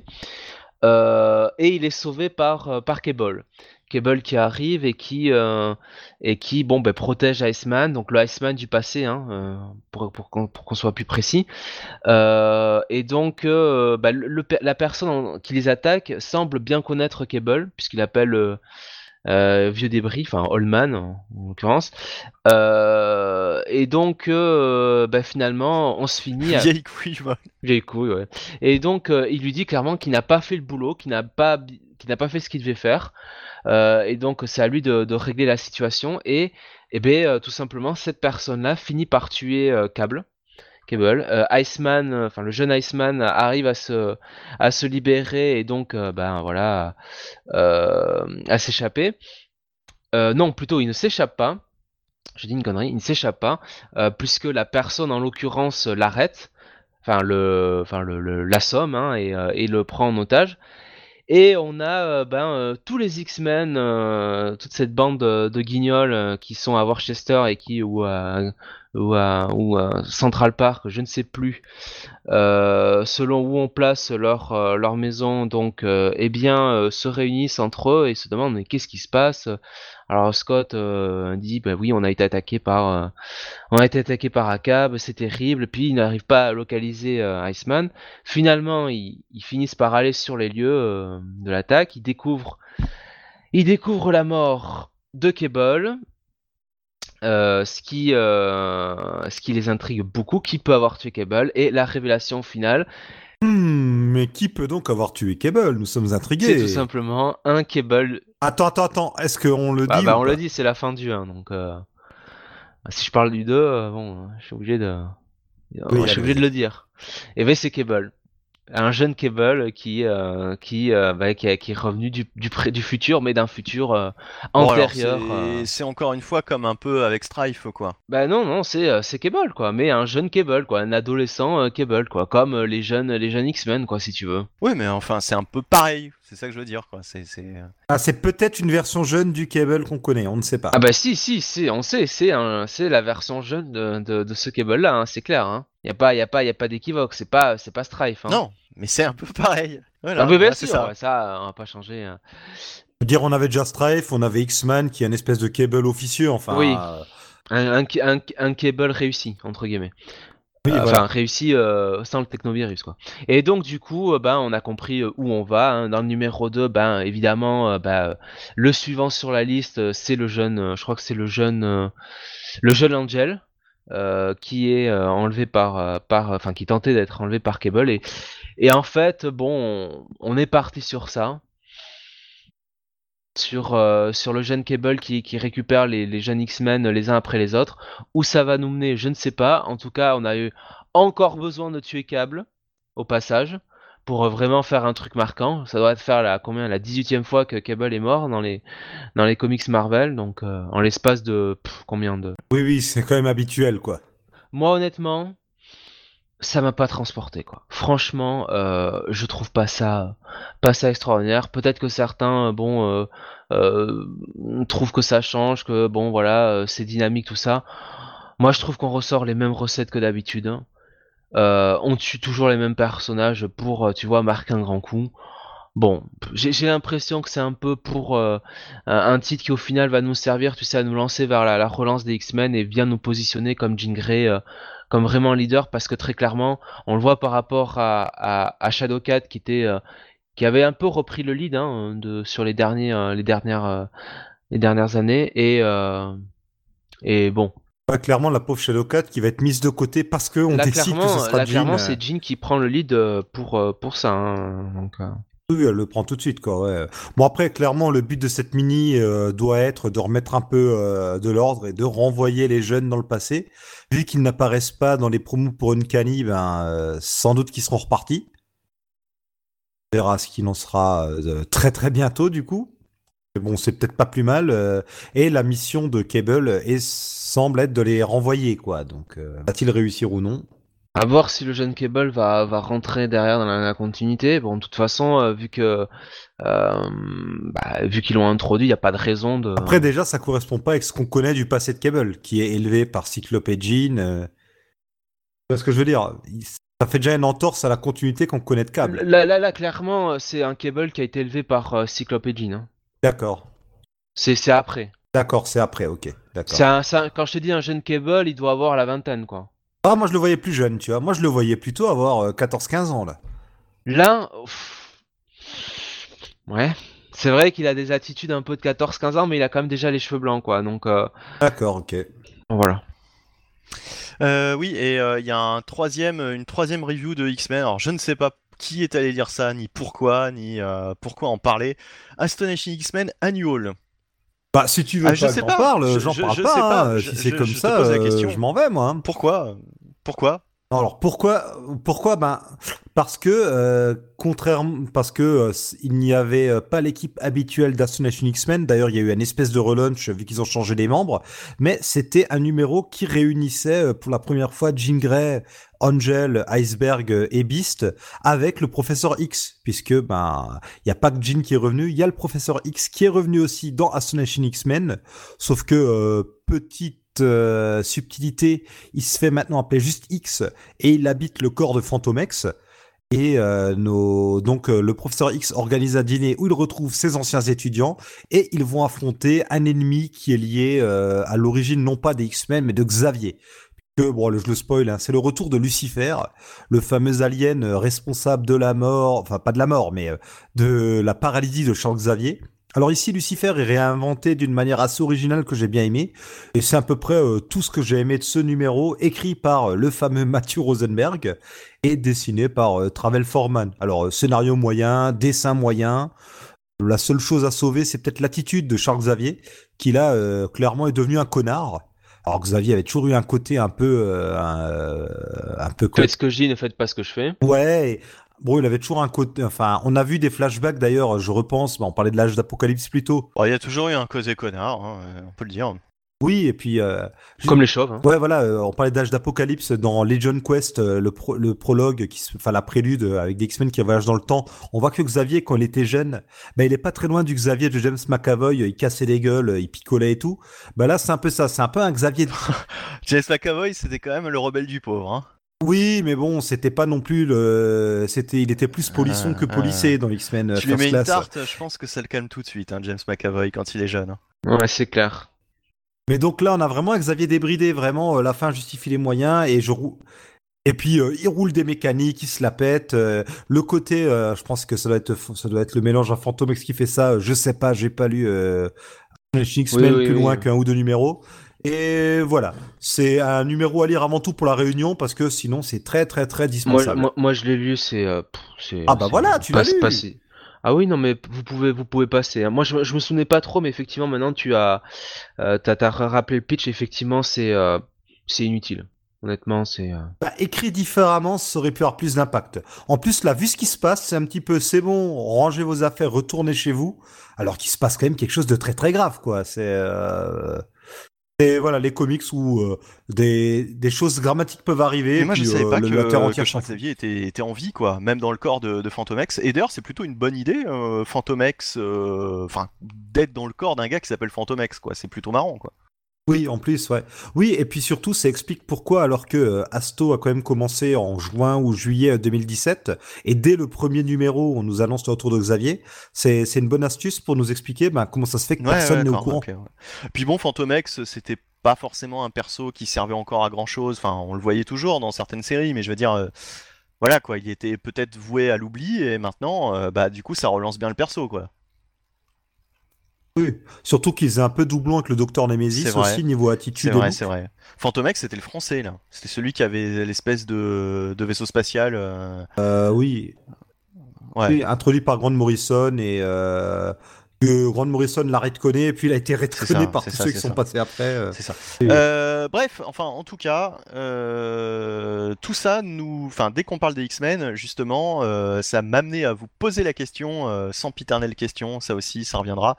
Euh, Est-ce que les X-Men, franchement, on n'a pas la sensation que c'est euh, un éternel recommencement, qu'on qu'on réécrit toujours les mêmes histoires sur les X-Men? Est-il encore possible de renouveler les X-Men à l'heure actuelle? Franchement. Avec tout ce qui sort là, euh, est-ce qu'on n'a pas, euh, est-ce qu'on n'a pas fait le tour? Est-ce qu'on ne lit pas toujours les mêmes histoires? Le problème, c'est qu'on pourrait écrire de nouvelles choses, mais alors ça implique des changements géopolitiques, tuer des gens et tout, et des, des trucs qui sont peut-être trop gros pour. euh, Bah, Pour un comics enfin, Marvel. Au-delà de ça, hein, euh, euh, le, le Bendis qui, qui, qui ramène les X-Men du passé dans le présent, pour moi, c'était un, un truc nouveau. Ça n'avait jamais été fait, finalement. Et c'était intéressant. En soi, c'était un concept euh, que j'avais trouvé novateur et très bon. Euh, mais après, bon, euh, c'est Bendis, euh, on sait ce que ça a donné, hein, ça n'a pas donné que du bon, malheureusement. Mais en soi, c'était l'une des rares bonnes idées, j'ai envie de dire, idée originale de ces dernières années. Mais là, à vous entendre parler de. Enfin, là, on a fait trois reviews X-Men, et il n'y en a pas une où euh, c'était un truc 100% original, quoi. Du point de vue du concept et de l'idée, on a l'impression que c'est des remakes de tout ce qu'on a lu. Même Wolverine, on en parlait tout à l'heure, la mort de Wolverine ou d'Old Man Logan, c'est exactement la même que celle de Wolverine il y a, il y a à peine euh, 3-4 ans, quoi. Jonathan, t'allais dire un truc? Je pense qu'aujourd'hui, ça devient de plus en plus compliqué de, de pouvoir inventer Et cet pourtant, univers-là, quoi. avec le clairement. nombre de personnages, le nombre de, si tu veux, de, de possibilités que t'as. Et oui, mais euh, c'est toujours, euh, c'est toujours les mêmes concepts qu'on nous ressort à, à chaque fois. Regarde, euh, Jean Grey maintenant euh, qui prend cette espèce de, euh, de leadership euh, un peu Ouais. unificatrice de la nation mutant. Bon, on se, retrouve, on se croirait retrouver Et alors, retourner au temps d'Utopia, quoi. justement donc, Marvel qui pense que nous, lecteurs, fans, on a envie de relire euh, plus ou moins toujours les mêmes choses parce qu'on avait bien aimé euh, cette époque euh, de Jean Grey, etc. Parce qu'on réclame Jean Grey. Enfin, on réclame Jean Grey. Je, je parle, je parle pas en mon nom. Hein, bah, on, la ré- on, ré- on la réclamait pas et ils ont Optimer dont ils oui, se c'est servent ça. pas. C'est ça le problème. C'est-à-dire que euh, est-ce que c'est pas les, les auteurs de Marvel qui pensent à tort que euh, nos attentes euh, sont des attentes qui en reviennent à toujours raconter les mêmes histoires, alors qu'en fait justement ce qu'on voudrait c'est des trucs qui sortent de l'ordinaire quoi. Parce que nous ressortir Mojo, le Jean Grey, etc. Enfin c'est- toujours, c'est toujours les. Ce que je lis récemment sur les X-Men, c'est toujours des, des, des repompes de d'anciennes, d'anciens arcs, quoi, d'anciennes histoires. Oui, oui, oui, ils ont du mal à se renouveler. Ah mais totalement. hein. M- Moi je pense que bon, le problème aussi c'est que quand il y a eu des séries un petit peu originales ou tout du moins où euh, euh, ces dernières années on essayait de faire des trucs euh, euh, un petit peu nouveaux, ça malheureusement ça a pas ça a pas été très brillant quoi, tu vois. Alors tu citais l'exemple de Bendis mais euh, ça s'est quand même vite essoufflé. Euh, faut faut être tout Ça- à fait alors- honnête. alors, euh, All New, All New Bah, X-Men, bah, bah, bah, oui, parce hein. que c'était Bendis et Uncanny X-Men d'ailleurs à l'époque, euh, les deux titres que, que- qu'écrivait Bendis, j'ai l'impression que quand même, durant quelques années, ça a plutôt bien vendu. Marvel, Marvel a plutôt été satisfait. Ah oui, mais moi je te parle en termes de qualité d'histoire, en tant que pour nous, en tant que lecteur. J'ai envie de te dire, j'ai envie de te dire sincèrement, sincèrement, je pense toujours que malheureusement, c'est quasiment ce qui s'est fait dans, dans ce qui s'est fait de mieux, si tu veux, ces, ces dix dernières années sur Uncanny X-Men. Et sur, sur les titres X-Men, on va dire X-Men pur, quoi. Hors X-Force, etc. Il y a eu des très bons trucs. Ouais, peut-être, mais Bendis, il, a quand même fait beaucoup, beaucoup de repompes. Oui. Il nous a fait oui, euh, des oui, passe à lui, ça fait de saga. Il y avait si tu veux, qui était. Euh... Days of Future Past. Oui, c'est vrai. C'est vrai, c'est vrai, c'est vrai. Il a beaucoup utilisé euh, le, passé pour écrire ses histoires. Non, mais je, suis d'accord, je suis d'accord. Bon. Non, mais comme Piscor, hein. Mais, mais c'est vrai que euh, bon là, sur les dernières relances sur Gold ou sur euh, sur X-Men Blue, bon, on peut pas vraiment, on peut pas, on va être honnête, on peut pas dire non plus si tu veux qu'ils ont euh, ils ont repompé d'anciennes histoires, quoi. Ah. Ils ont essayé de faire un petit peu de, ah un petit peu de neuf. Ah euh, moi, moi j'ai l'impression, honnêtement, à chaque fois que j'ai essayé de lire du X-Men Blue et du X-Men Gold, j'ai eu l'impression de lire des remakes de, de, vieux trucs, quoi. C'est euh, non honnêtement, bah non. Alors c'est mal fait, hein, parce que moi, je sais pas, je, sais pas. Peut-être que peut-être que la solution pour pour eux, pour vraiment bien relancer euh, la franchise X-Men, ce serait peut-être de repartir un peu à la base, tu vois, et de ressortir euh, qu'un titre. Ouais. Pour commencer, tu vois, un titre où on met euh, pour le coup le paquet en termes de ressources, avoir le meilleur auteur possible, le meilleur dessinateur possible, pour, euh, pour que ça marche, quoi, pour que chaque perso ait un bon développement, euh, et ainsi de suite, quoi. Et tant pis euh, si ça fait de. Parce que, par exemple, pour prendre un exemple concret, Grant Morrison avait su, début des années 2000, vraiment, mais totalement dépoussiérer les X-Men et en faire un truc hyper novateur. Et, très franchement, moi je trouve que son, ces X-Men, c'était c'était très bon, quoi. C'est pas ma tasse de thé, mais euh, effectivement, il euh, y, a, énormément d'idées qui ont été faites euh, le grâce côté, à le côté vraiment école de mutants. C'est lui qui l'a, qui l'a vraiment mise en avant, enfin concrètement quoi. Parce que jusque là, euh, on avait l'impression que c'était euh, le Club Med et qu'il y avait 20, 20 pelés tondus, toujours les vieux membres euh, de l'école Xavier qui traînaient dans l'école, quoi. Ben oui, mais le truc c'est qu'avant c'était bon développé entre guillemets vite fait dans, avec les New C'est surtout bon les X-Men avaient avaient une autre, tu vois, une autre place dans l'univers Marvel à l'époque, quoi. C'était quand même les les rockstars, c'était eux qui avaient toutes les aventures épiques. C'était dès qu'il y avait le bordel dans le monde, c'était eux qui réglaient. Donc bon, tu pouvais comprendre qu'ils avaient autre chose à foutre que d'aller faire des cours euh, euh, d'histoire naturelle. C'est ça, mais, euh, Grant Morrison a vraiment mis le doigt là-dessus, sur le côté vraiment école, école pour jeunes mutants. Il a créé énormément ah de bah jeunes mutants, De, nouveaux persos.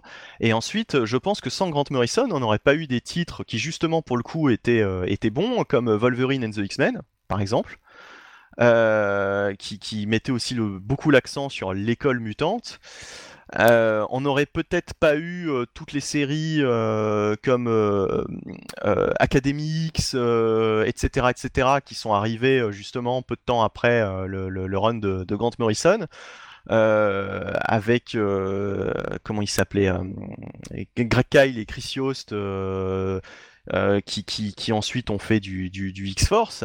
Euh, mais euh, bref, hein, aurait, il y aurait un certain nombre de choses qu'on n'aurait peut-être pas eu justement sans le passage de Morrison, qui a vraiment su insuffler, je dirais, un, qui, qui a su exploiter un, filon dans, le, dans la mythologie des X-Men qui jusque, jusque là justement avait été pas suffisamment exploité. et, à mon avis, mais à l'époque, t'avais, euh, t'avais, euh, t'avais quoi? T'avais euh, deux séries, euh, deux séries X-Men, quoi. Enfin, je dirais avec euh, vraiment une équipe X-Men forte, quoi, tu vois. T'en avais deux. Là, aujourd'hui, on en a combien de, titres X-Men? On a Gold, on a Blue, on a Red, Oui, oui, t'avais. on a Astonishing. Moi, je te parle d'équipe, d'équipe X-Men, hein. Je te, je te parle pas des Bah, il y déclinaisons avait type Mutant New X, Mutants enfin, et tu, tu- est-ce que compagnie, tu le hein. mets dans, dans les, dans les équipes X-Men? Enfin, Non, non, non. Moi, je te, je- pour moi, euh, t'avais euh, New X-Men de Grant Morrison et puis t'avais, euh, je crois que c'était Extreme X-Men qui avait peut-être Ouais, à ouais, l'époque. bah, il y en avait trois. En fait, Euh, et on, aussi. on en a trois aussi en ce moment, remarque. hein. C'est, c'est, moi, je trouve que c'est à peu près pareil, quoi. Ah, on a Blue, on a Gold, on a Red, on a Asto. Bah, à l'époque, Ah, t'avais t'en as Asto, déjà quatre, mais hein. c'était, euh, c'était un truc trimestriel, quoi. Bon. Et on a, euh, on a Extermination par-dessus le marché, quoi. Donc, euh... non mais si, si tu veux, je pense que là, ils ont besoin pour moi de, euh, vu les, toutes les relances, ça fait des Mhm. années, des années qu'ils essaient de relancer ça, ça ne marche pas. Alors, est-ce qu'ils font exprès parce qu'ils n'avaient pas les droits au niveau du cinéma, donc ils voulaient pas mettre en avant euh, euh, ce titre euh, au Il y niveau a eu un peu comics de ça quand même. Sans doute. Parfois, il y a eu de ça. Alors, Parfois. Maintenant, si tu veux, je veux dire, les Avengers, euh, c'est quand même la franchise à absolument mettre en avant par rapport à ce qui se passe au cinéma. Ça n'empêche que le titre de Mark Wade et ce qu'on voit en ce moment, c'est quand même un petit peu le, le titre, le degré zéro de la qualité, quoi. Euh, donc, euh, donc je pense pas que ce soit non plus que à cause du ciné que les X-Men sont mauvais, quoi. C'est que vraiment, Oui. il n'y a pas d'effort qui est fait, quoi. Oui.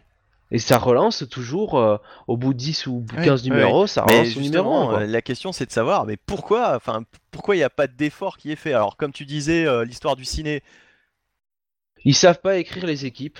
Ouais. Aujourd'hui, ils savent plus écrire les équipes, en tout cas euh, chez Marvel, quoi. Tu regardes, c'est quoi les bons titres aujourd'hui? C'est, c'est euh, alors pour ça, pour vous peut-être plus que pour moi, Amazing Spider-Man, c'est Immortal Hulk, euh, c'est euh, Venom, c'est des choses, c'est des choses qui sont dans leur coin, qui sont avec un personnage. Ils savent pas écrire les équipes. Oui, oui, oui, mais euh, il y avait un auteur que j'avais adoré euh, sur une équipe en plus de jeunes, euh, de jeunes, euh, de jeunes héros. C'était les Young Avengers par Enberg, voilà Enberg, Alan Enberg. Je crois que c'était, euh, je crois que c'était Alan. hein. Euh, franchement, Alan Enberg, alors ouais. je pense qu'il a d'autres projets, d'autres choses à faire dans la vie, mais euh, j'aurais adoré le voir. Oui, il bosse à la télé. Oui, voilà, donc, c'est ça. euh, Mais j'aurais adoré le voir euh, sur un titre, un titre X-Men, parce que je pense qu'il aurait fait de grandes choses sur une équipe justement. Mais comme tu dis, Jonathan, peut-être que les, il y a de moins en moins d'auteurs qui savent euh, écrire correctement une équipe. Jeff Lemire, par exemple, sur Extraordinary X-Men, c'était, euh, c'était quand même euh, laborieux, quoi. C'était, c'était pas bon. C'était pas bon. Il y a Rick Remender qui, s'est très très bien sorti sur Uncanny X-Force et après sur Uncanny Avengers. Et c'est vraiment le- les dernières bonnes histoires, je trouve. euh, C'était un peu à part, quoi, X-Force. Tu vois, c'est, c'est, c'est dommage, c'est dommage qu'on ne l'ait pas eu. euh, Ah, bien sûr, eu, Uncanny Avengers sur un aussi. titre. euh, Mais euh, je veux dire, Red, Blue et Gold sont pas gênés euh, par euh, ce qui se passe dans, dans les autres séries, hein, tu vois. Non, mais ce que, je, ce que je veux dire, c'est que c'est dommage qu'on n'ait pas eu Remenders justement sur un titre euh, X-Men euh, pur et dur, quoi. Ah bah il s'est cassé de là, hein, et il a vite, euh, il a vite Hmm. compris qu'il fallait qu'il parte de cette pétaudière, quoi. Donc, euh, Enfin bref. Bon, on en reparlera, hein, on en reparlera parce que le, de toute façon, c'est un. On va forcément en reparler avec la, la relance de Duncan X-Men, etc. Euh, bref, euh, au niveau des reviews, au niveau des reviews, et puis même au niveau des news, tiens, euh, annonce quand même importante du relaunch des Gardiens de la Galaxie prochaine Ouais, par Donny Cates, encore lui? ils vont l'épuiser à force, Ouais, ouais, pauvres. ouais, ouais, ouais. C'est. euh, C'est Marvel, c'est ils en ont un, ils ont un auteur qui écrit bien, ils l'utilisent bah, jusque- jusqu'à lui et. Rosenberg, hein, c'est les deux qui le mettent euh, sur 36 titres, quoi. Oh, ça change de Cullen Bunn. Ouais. Rosenberg, je dirais, c'est peut-être le nouveau Cullen Bunn, j'ai envie de dire. Oui, il y a un peu de Et- ça, ouais. Alors que Donny Cates, euh, il déçoit pas trop. Donny. Cates, euh, Ouais, enfin, Rosen... enfin, euh, euh, Cullen Bunn, avant de se d'être cramoisi, il a quand même fait des bonnes histoires. Hein. C'est c'est ça la, c'est la, vrai. la légère différence avec euh, Mathieu Avant d'être tout hein. pourri sur Uncanny X-Men, Fraction avait fait des bonnes histoires aussi, tu vois. Donc, euh, comme quoi. Ouais. Bah oui. Euh, oui, et Donny Cates, euh, c'est plus le nouveau euh, Jason Aaron, peut-être, je ne sais pas. Enfin bref, on verra. On verra, oui. Euh, mais euh, en tout cas, il relance donc les, les Gardiens de la Galaxie. Donc bonne nouvelle hein, pour ceux qui, qui, qui, qui aiment les Gardiens de la Galaxie, euh, parce que c'est l'auteur du moment, en tout cas pour moi, hein, chez Marvel. Bon bah il y aura tout un line-up apparemment assez.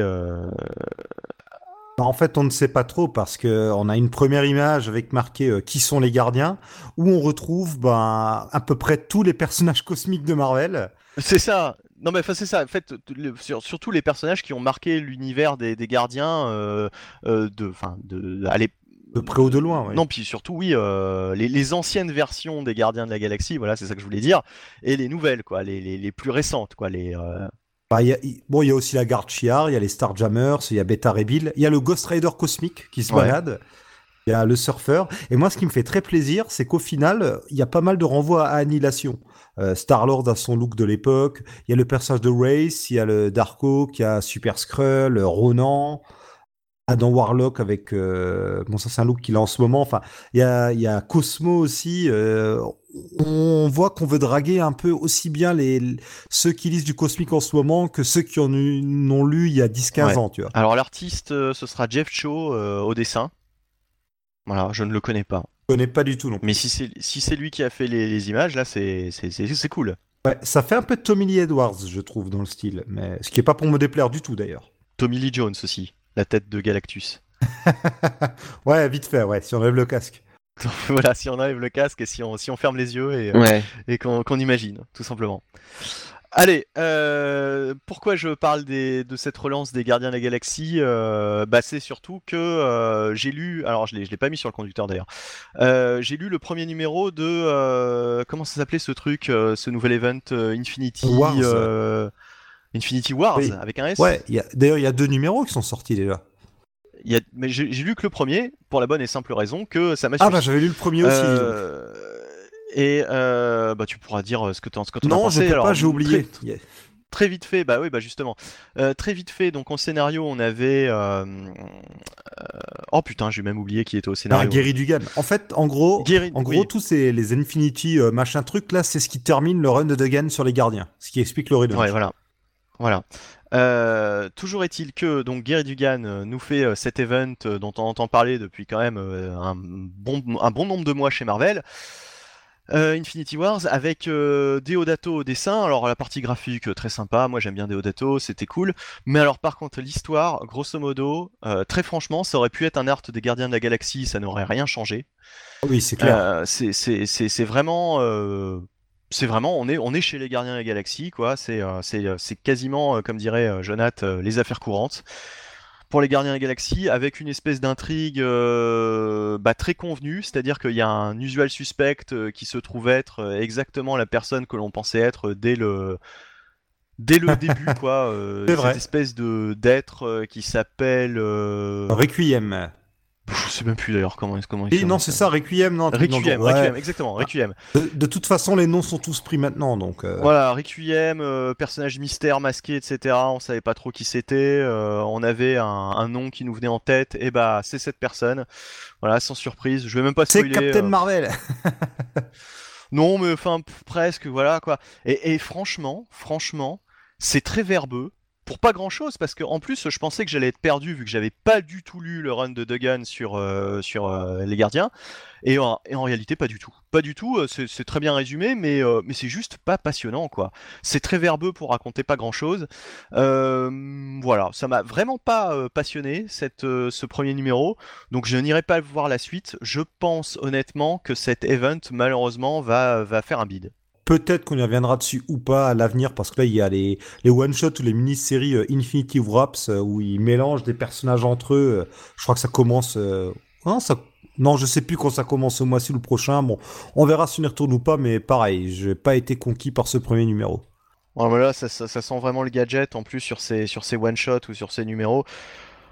Bref, enfin, euh, moi personnellement, je, je, pense je- que c'est parce qu'on n'a pas lu les côté, euh, Parce que c'est c'est pas mauvais concrètement. Je trouve pas ça. Je veux dire, c'est pas Civil War 2 non plus, tu vois, mais. Mais je pense pas, parce que je te dis, c'est très bien résumé ce qui s'est passé dans les gardiens. Tu vois, il y a, il y a aucune zone d'ombre, Ouais. mais ça m'intéresse pas, quoi. Je, je, je, je me rends compte en, en lisant le résumé que j'ai bien fait de ne pas lire cette série parce que. Non, voilà, c'est vraiment. Euh, je- je- Et j'avais l'impression aussi de lire, si tu veux, les, les personnages du, des films, quoi. Oui, ben c'est clairement inspiré par les films. hein. Euh, On veut draguer les, les spectateurs, qui ne, qui ne viennent pas lire de comics de toute façon. Pour en remettre une couche, il n'y a rien à faire. Duggan, euh, j'y arrive pas. Voilà, je trouve ça. euh, C'est pas pour moi. C'est vraiment un auteur qui ne, qui ne m'a jamais convaincu, quoi. Même sur Uncanny, Uncanny Avengers. Bof, voilà. Donc, euh, bon. Bref, et pour enchaîner rapidement, euh, je vais parler du Fantastic Four numéro 1, puisqu'on est dans le cosmique. et que c'est l'une de mes seules lectures de ce mois d'août. numéro 1, donc important, retour des Fantastic Four par Dan Slott. Et au dessin, c'était Essad Ribic, non? Non, Sarah Pikeli. Essad Ribic a fait la couverture. C'est vrai, voilà, c'est ça. Voilà. Sarah Piccelli avec un style bah, qui s'est un peu ribiché, hein, justement, dans, le, dans, dans, dans, le style. premier numéro 1 qui sera aussi mon dernier, comme pour Infinity Wars, c'est-à-dire que franchement, ah bon? ah, j'ai trouvé ça hyper lénifiant. On t'annonce le retour des, des 4 fantastiques, bah de toute façon forcément, hein, c'est le numéro 1, donc tu sais qu'ils vont revenir. Le problème, c'est qu'ils reviennent pas euh, dans le numéro 1, c'est que c'est encore remis à, plus tard. C'est-à-dire que là, c'est simplement l'annonce du fait qu'ils vont revenir. Euh, voilà, à la fin du numéro, tu as enfin euh, un signal qui fait que tu comprends qu'ils sont là, ils sont de retour. Mais alors, le numéro, oh là là, là, j'ai trouvé ça, mais chiantissime. Avec vraiment tout pour tirer la larmichette, mais mais euh, de la mauvaise manière, j'ai envie de dire quoi. Vraiment, alors là, euh, moi sur moi ça ne ça ne fait pas effet quoi. Euh, avec un, Dan Slot, ouais, qui essaye de faire dans le, ouais, dans le dans le dans les, comment dire, dans le dans le pathos, mais enfin, voilà, c'est non, j'ai j'ai pas trouvé ça intéressant quoi. Moi ça m'a pas du tout ça m'a pas du tout séduit quoi. Je, je... en fait je m'en fous complètement. Je, m'aperçois que Slot, de toute façon, euh, c'est pas du tout un auteur. Euh, c'est pas du tout un auteur pour moi, quoi, qui me séduit, quoi. À part ce qu'il a fait sur Silver Surfer, mais c'était tellement. Euh, justement, il a, il a pris totalement à contre-pied le Silver Surfer. Il en a fait un truc auquel on pouvait pas s'attendre sur le surfer et justement c'était ça qui était intéressant c'est comme quand il a fait Super Spider-Man il a totalement pris à contre-pied Spider-Man et là est-ce qu'il allait prendre à contre-pied les 4 fantastiques? Et eh bah pas du tout, il nous fait du 4 fantastique bien mielleux, hein, la famille, le retour de la famille fantastique, euh, euh, Ben Grimm euh, et, Johnny Storm qui sont super contents de retrouver leurs amis. au secours, voilà. Moi j'ai trouvé ça, j'ai trouvé ça chiant. Voilà, aucun intérêt. C'est dommage parce que moi, j'ai. Alors oui, c'est vrai, il tire un peu trop sur la cordelette, mais mine de rien, je trouve que c'est bien. Il y a que ça, quoi. Il y a que ça, mais c'est bien fait. Enfin, on sent qu'il y en a l'un des deux euh, veut à tout prix qu'ils reviennent, l'autre euh, est hmm. complètement dépité. Il euh, sait que ils ne reviendront pas. Enfin, lui, il est intimement convaincu qu'ils sont morts, et je trouve que ça, c'est bien rendu. Ah, et après, il y a un autre retour à la fin qui, bon, on pouvait s'y attendre. Ils peuvent pas revenir sans lui non plus. Voilà, hein, euh, vous avez tous compris de qui je parle, je pense. Si vous n'avez pas compris, bah, allez le lire. Et euh, L'ayant lu, je ne vois même pas de qui tu parles. Le cinquième membre des FF, quoi. ça m'intéressait, je, je, ne sais plus. Celui qui est toujours là dans toutes les adaptations, euh, le magnéto des FF. Ah, voilà. Bon, tu vois pas. Bon, non. Oh, bah. oui, oui, ah oui, d'accord. Oui, oui, oui, d'accord. Oui, oui. Bah, la, menace, quoi. oui, voilà. oui, oui, le grand méchant. L'antagoniste. Tout le monde déteste. Bah Ouais, oui, euh, ben non, ben non, mais, mais même ça, tu vois, même ça, j'avais oublié qu'effectivement, il y avait même un backup où euh, on te replace ce personnage. Je trouve que le backup est rigolo. La façon dont il revient, pourquoi il revient, je trouve ça assez ironique. Bah justement, tu vois, c'est, c'est, j'espérais que euh, Slot me prenne à contre-pied, qu'il fasse un truc peut-être un peu plus dark et là là on est dans le slot le slot habituel Ah bah ça va être familial hein, avec des enfants et tout il y, aura, il y aura les deux petits peut-être même le retour de la fondation on verra mais, mais de toute façon, j'étais con d'y croire, puisque euh, j'ai absolument pas apprécié euh, les, euh, les, numéros, tous les numéros qu'il a fait avec les 4 Fantastiques dans, dans Amazing Spider-Man. C'était des numéros chiants pour moi, donc, donc bon, voilà. J'avais peu d'espoir et c'est confirmé, quoi. Là. Non, c'est pas pour moi. Moi, j'irai voir le second numéro et on en reparlera la prochaine fois. Et Jonathan, toi, tu as pas du tout essayé hein, le retour des 4 Fantastiques euh, oui, je crois que je l'ai lu vite fait, mais honnêtement, euh, je me souviens de rien là-dedans. Alors, je pourrais même pas te dire si c'est bien ou pas. Bah alors, c'est un peu comme moi, quoi. Bah alors, justement, c'est, enfin, c'est que ça n'a pas eu euh, l'effet escompté, quoi. D'accord, ok. bon, voilà. Donc, vous avez deux avis différents, une personne convaincue et puis deux autres qui le sont pas du tout. Euh, bref, euh, bah continuons, continuons. Euh, on n'a plus qu'une review. Eh oui. Et bon, allez, vas-y. Je sais qu'elle te fait plaisir celle-là. Ouais, bah alors donc Amazing Spider-Man 4, mais même 3 et 4, hein, parce que je crois qu'ils sont tous les deux sortis au mois d'août Ouais, en ouais, réalité. ouais, ouais, En fait, les deux sont sortis. Euh, je, vais, je, vais les faire, je vais les faire dans la foulée, hein, de toute façon. Donc là, on est sur euh, Nick Spencer qui euh, me l'a un petit peu fait à l'envers parce que euh, sans, sans, sans le voir venir. Euh, au début, je me dis c'est super original son intrigue euh, sur euh, Spider-Man, on n'a jamais vu ça.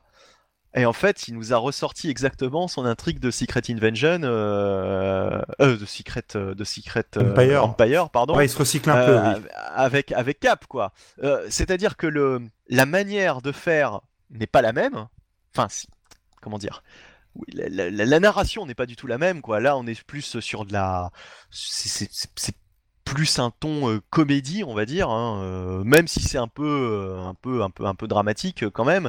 On est plus sur un truc assez fun que un truc vraiment hyper sérieux à la Secret Empire. Mais grosso modo, bah voilà, il y a une aventure de, Peter Parker qui essayait d'arrêter deux, deux malfrats qui voulaient voler une invention dans un laboratoire. Euh, donc, euh, qui a mal tourné. Hein. euh, Peter a été touché par un, par un rayon encore. euh, alors là, euh, cette fois-ci, c'était pas, il n'a pas été mordu par une araignée radioactive. Il a été touché par une espèce de rayon qui fait que Il a été mordu par le rayon. oui, bah, non, il a été touché par le rayon qui fait qu'il a été séparé en deux, en deux Peter Parker, en deux entités. Euh, on va dire euh, un côté euh, Spider-Man et un côté Peter Parker. D'ailleurs, à noter que le côté Spider-Man, on le voit jamais sans le masque. Alors, je sais pas si c'est voulu ou si on le verra à la fin et qu'il aura peut-être une tête différente de celle à laquelle on s'attend.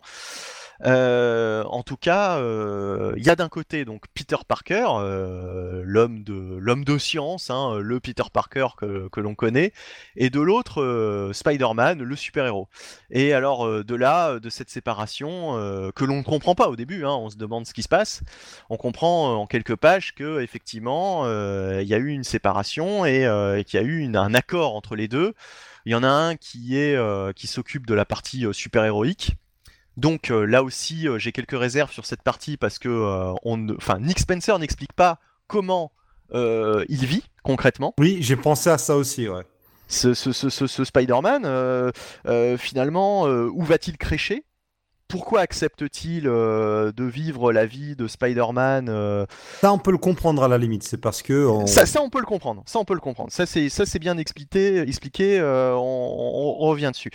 Mais euh, on peut, comprendre peut-être qu'il est euh, Spider-Man euh, H24, c'est-à-dire que euh, il ne dort quasiment pas, il n'a pas besoin de se reposer. on a cette impression, quoi. On a cette impression que vraiment, ça devient une espèce de, surhomme qui est, Spider-Man constamment. Et donc, du coup, Peter Parker, ça lui permet lui de, de se concentrer sur sa vie. Sauf que et c'est ça le twist, il va s'apercevoir que le, son autre partie, hein, son autre lui-même, ne s'est pas barré qu'avec euh, les super pouvoirs, euh, enfin une partie des super pouvoirs. Euh, il s'est aussi barré avec une partie de son savoir, c'est-à-dire que Peter Parker devient, euh, pour le dire euh, un petit peu simplement, devient un petit peu con. Il s'aperçoit qu'il n'est plus aussi scientifique, aussi capable euh, de, de résoudre des, des, des- problèmes qu'avant, quoi. Il devient un peu simplé. Et euh, Connors lui annonce que euh, bah, les expériences qu'il a fait sur des, sur des souris montrent que à terme, en plus, les sujets meurent ou en tout cas dégénèrent totalement et, et perdent de plus en plus leurs facultés, euh, leurs fa- leurs facultés intellectuelles, euh, etc. et physiques, quoi. Euh, donc on est face à un Peter Parker, en tout cas un Spider-Man d'un côté qui pète de plus en plus les plombs et qui devient incontrôlable, et un Peter Parker qui lui va devoir ré- réussir à, récupérer son autre moitié, tout en étant pas à 100% de ses capacités intellectuelles, quoi. Ça qui va, enfin, ce qui va être drôle, c'est de savoir comment il va réussir son coup. Alors bon. Euh, dans l'écriture de Spencer, il y avait aussi la question de savoir, Marty, euh, je pense que tu t'es aussi posé la question, pourquoi euh, tout simplement Peter Parker ne fait pas appel aux autres super-héros Marvel, quoi. Eh hein. bah oui. Pourquoi est-ce qu'il va pas voir les Avengers et qu'il leur explique clairement la situation, surtout que de toute façon, il doit bien rester deux trois deux trois pèlerins qui se souviennent, qui savent, qui, qui, qui savent que Peter Parker et Spider-Man sont une seule et même personne. Oui, oui, oui, totalement, oui. Pourquoi pourquoi surtout quand le Spider-Man full bordel avec sa tricentinelle, parce que oui, il a récupéré la tricentinelle euh, pour combattre le crime, euh, mais en même temps il casse tout. Pourquoi est-ce qu'on voit jamais euh, les Avengers euh, alors qu'on les voyait dans le premier épisode en plus? Euh, qui, qui répondait à une menace de Mysterio euh, et qui a qui enfin qui affrontait Mysterio avec Spider-Man. On les voyait dans le premier épisode, mais ensuite là euh, c'est totalement éludé. On ne voit absolument pas les Avengers qui interviennent lorsque Spider-Man fout le bordel. C'est parce qu'il y a un ton à la Superior Force, il y a des petites blagounettes par-ci par-là, tu sais, il y a des, des jeux de mots, des machins, des petites Ouais, images. c'est- léger, hein. c'est léger. Le ton à la Superior Foes, il est pas non plus. euh, Il est léger, mais que- il y a de ça quand même. C'est quand même du Spider-Man un peu lol, tu vois. Alors c'est encore plus accentué par la présence de Ryan Otley au dessin, mais pour moi, on est dans Invincible, quoi. Mhm. C'est-à-dire que Invincible, euh, euh, il y avait toujours ce côté un peu dramatique, mais ce côté un peu lol, ce côté un peu, un peu décomplexé, un peu fun euh, dans Invincible, quoi. C'est, j'en oublie quelquefois que c'est que c'est Nick Spencer et pas Kirkman qui est au qui est au euh, qui est au qui est au scénario, quoi. Tu vois, quand j'ai quand je lis euh, cette itération. En tout cas pour le moment. Alors ça va peut-être euh, disparaître avec le retour de Humberto Ramos au, au dessin, cette impression. Mais en tout cas, là, pour le moment, on est sur un truc. euh, euh, euh, je dirais- pas que c'est du Spider-Man LOL à la, à la slot, quoi, non plus, quoi. Tu vois, c'est pas, euh, c'est pas du fun. euh, euh, c'est pas, c'est pas Spider Island, quoi. Tu vois ce que je veux dire? Ouais. Ouais, ouais, ouais. Il y a quand même un côté où, où tu, tu, tu, quand tu rentres dans l'intrigue, tu te dis, oui, effectivement, il est quand même, il est sacrément dans la merde, quoi. Comment va-t-il se tirer de ce mauvais pas? Oui, ben on verra, on verra. C'est que tu te dis que tout est un peu possible. Si euh, d'emblée il commence par nous faire un Spider-Man scindé en deux avec une tricentinelle euh, qui se balade dans New York et qui fait n'importe quoi, tu te dis ben plus rien ne l'arrête quoi, le père Spencer dans ses idées. Oui. Et puis au-delà de ça, hein, on va pas rentrer dans les détails, mais il y a 36 000 intrigues. C'est-à-dire qu'il y a une espèce de Craven, on, pense que c'est un- peut-être un retour de Craven en, en filigrane. Il y a Mendelstrom qui fait son retour, on sait Ah, pas ça c'était très drôle le retour de Mendelstrom par contre. Et ben justement, il y avait, il y avait un gros côté Invincible. Et d'ailleurs, dans Invincible, je sais pas si tu te rappelles ou si tu as lu Invincible, mais il y a ce, il y a un super vilain qui a exactement la tête de Mendelstrom, Oui, je vois, qui je est une vois. sorte oui, de, oui, oui. de créateur de robots et qui a un peu le même comportement. Donc c'est c'est pour ça que le, le côté Invincible est d'autant plus, euh, d'autant plus présent. Bah, tu vois, le, le, dial- le la, la tirade là, de Strom, ça par contre, c'est du, euh, c'est totalement du Superior Foes. La façon dont il se compare à un autre Ouais. vilain et tout. euh. Ouais. Ouais. Là, là, je me sentais Ouais. à la maison avec Spencer, tu vois. Ouais, et puis c'est bien écrit quand même, c'est bien écrit, il y a, il y a plein de trucs référencés, et puis surtout on se demande mais qui, qui, est, euh, qui est la personne qui lui parle quoi, finalement? Oui, oui, oui, oui, oui. Bah, ça, on verra la prochaine fois. Mais c'est vrai que, comme tu dis, il y a des sous-intrigues. Il y a encore bah, le colloque aussi. Il y a, euh, il y a même, même Randy avec sa petite copine. Enfin, il y a plein de choses qui ont été balancées dans les précédents numéros qu'on n'a pas forcément revues là. Totalement, totalement. Bon, il y a, y a- y a- beaucoup de choses quoi. C'est et puis lire un épisode généralement ça prend quand même un certain temps quoi. On, on en a pour son argent. Voilà, ça aussi ouais. c'est appréciable. Bref. En tout cas, pour le moment, moi, c'est quatre numéros qui m'ont convaincu. Euh, sur deux mois, on a déjà une bonne, euh, un bon arc, une bonne histoire. Voilà, qui devrait euh, prendre fin, je crois, dans le prochain numéro, ce premier arc. Euh, ouais, numéro. Oui, euh, en tout cas, vu la couverture, euh, il y a moyen que ce soit le prochain ou sinon c'est le suivant. Bien, euh, Jonath, toi, t'étais moins, beaucoup moins convaincu que nous, donc euh, peut-être que. C'est euh, c'est l'idée d'avoir scindé euh, les deux corps, euh, enfin les deux, enfin Peter Parker en deux parties distinctes parce que euh, ouais, c'est pas c'est pas c'est pas une idée de base qui m'intéresse quoi, tu vois le côté euh, voilà euh, à grand pouvoir grande responsabilité qu'on va un peu nous, nous ressortir euh, via via le le personnage de Spider-Man qui euh, qui est totalement inconséquent euh, malgré la malgré le fait qu'il a tous les pouvoirs. Et Peter Parker qui lui court après bon. Ouais, on verra dans les autres épisodes, mais ça, ça, non, honnêtement, ça, ça m'emballe pas. Ça m'emballe moins, tu vois, que Super Spider-Man, qui était peut-être une idée encore plus conne sur le papier, mais euh, où par contre, euh, dès le premier numéro, le deux, enfin, les numéros qui suivaient, euh, moi j'aimais beaucoup la direction du personnage, quoi, de Spider-Man, qui était plus en mode anti-héros. Là, j'ai l'impression qu'on nous ressort toujours. Bon, un Peter Parker pas très, Ah bah là- euh, pas très fut-fut, un Spider-Man c'est expliqué pourquoi il est pas très fut-fut. Ouais, mais c'est c'est c'est c'est très ça ça tombe bien quoi. Hein, ça- Mais euh, le, le- le point positif, c'est que c'est juste le premier arc, quoi. Après, on passera totalement à autre chose. Enfin, voilà. Mais j'espère que le premier arc va pas durer trop longtemps, c'est ça quoi. Ah mais non, mais je, je crois que le, le- ça se termine avec le- la, la cinquième partie, quoi. C'est en 5, c'est tout, quoi. Bah voilà, très bien. Donc euh, Et après, De on- toute façon, il a fait euh, Nick Spencer, euh, il a déjà, il a déjà ramené Mary Jane, donc euh, déjà euh, rien que ça, euh, Ouais. ce, ce run, ce run rentrera dans la légende rien que pour ça. ouais, enfin en tout cas, ouais, bon, c'est vrai, ça- on en a même pas parlé, Marty et moi. Euh, bref, euh, voilà, voilà. Bon, euh, bah on peut passer à, à l'indé, hein, du coup, si on en a tant- totalement terminé avec Marvel. Bah oui. Ouais. Et là, je vais vous laisser discuter puisque euh, c'est votre votre domaine de prédilection, j'ai envie de dire. Ah. La tuyauterie. Et, et- et malheureusement, et malheureusement, en plus, euh, c'est pas que des bonnes nouvelles hein, là-dessus.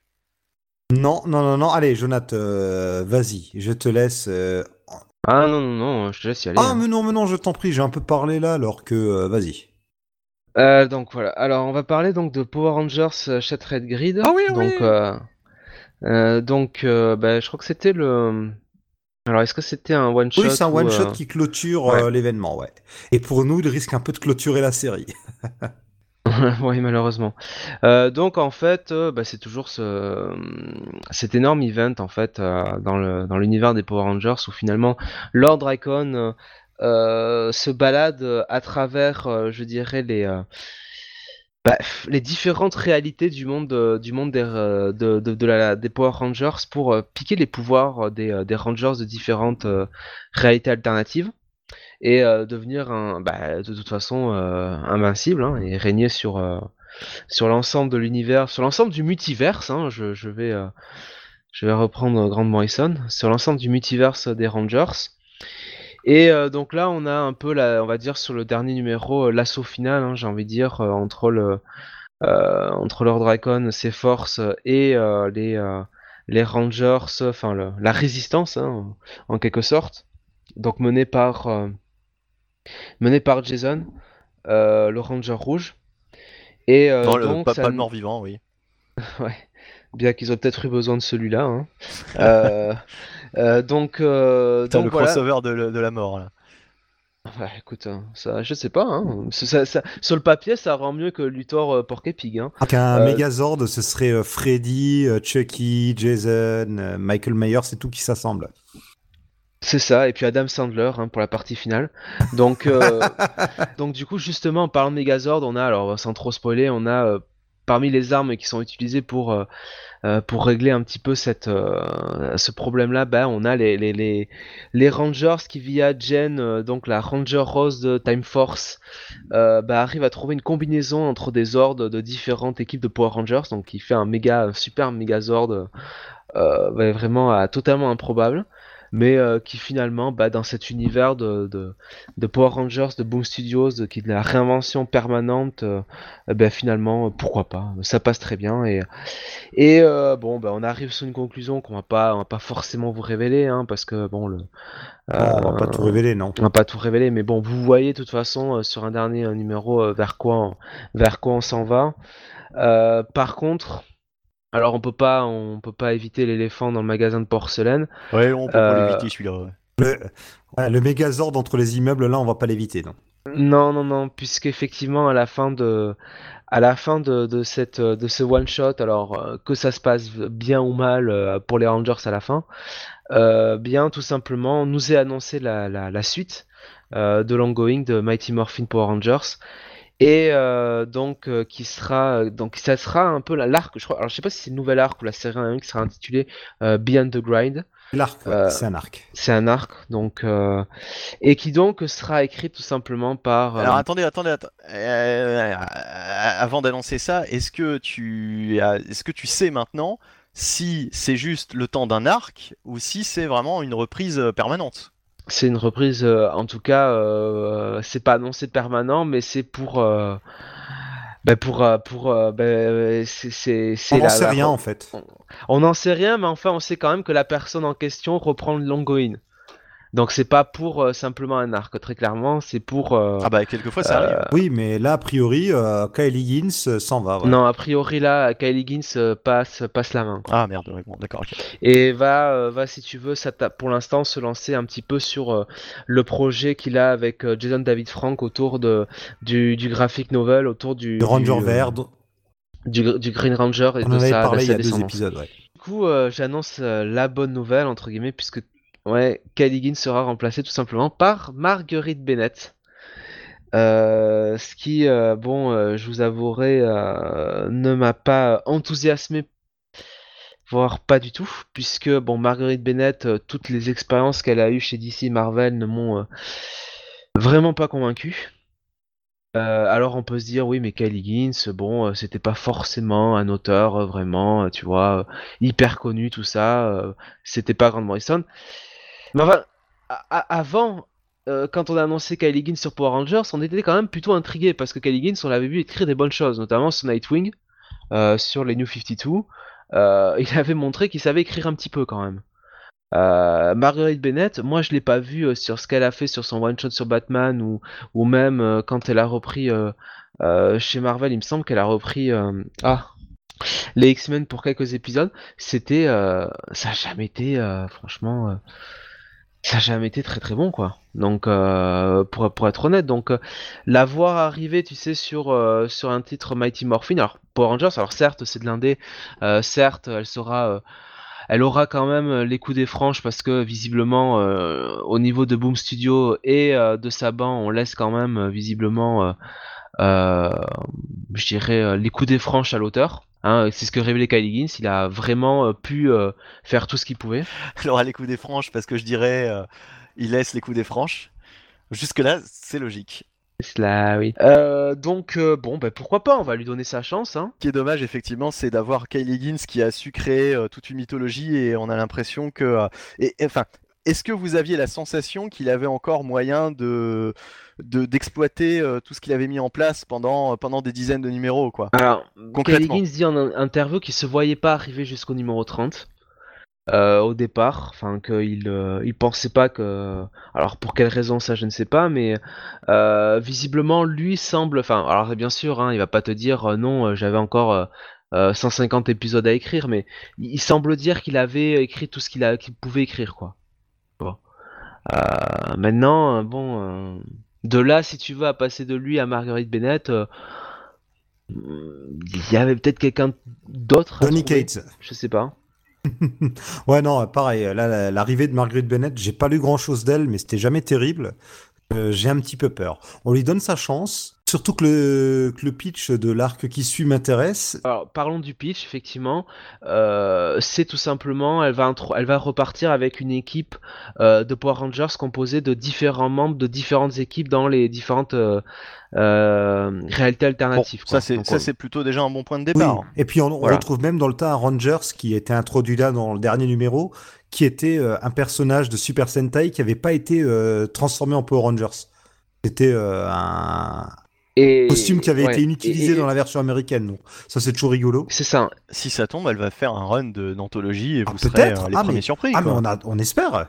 Mais au vu, au vu de la couverture, elle euh, repart avec en leader euh, Kimberley, donc la, enfin, la Kimberley de la, de la réalité de, de, Lord Darkon. Donc un peu, on va dire, dark, la Dark Pink Ranger. Donc déjà, bon, c'est, enfin, c'est pas en soi c'est pas une mauvaise idée parce que c'était une un perso qui était euh, bien introduit par par Caligins et qui était assez badass donc ouais, bon après moi par rapport au numéro alors c'est une conclusion satisfaisante on a l'habitude que ce genre d'intrigue se finisse comme ça, mais bon, c'est un peu facile.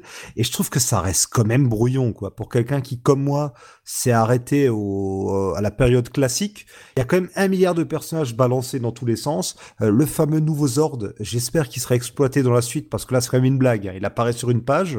Il y a quand même beaucoup de choses qui sont des personnages qui sont balancés dans tous les sens et qui sont finalement pas tellement utilisés que ça.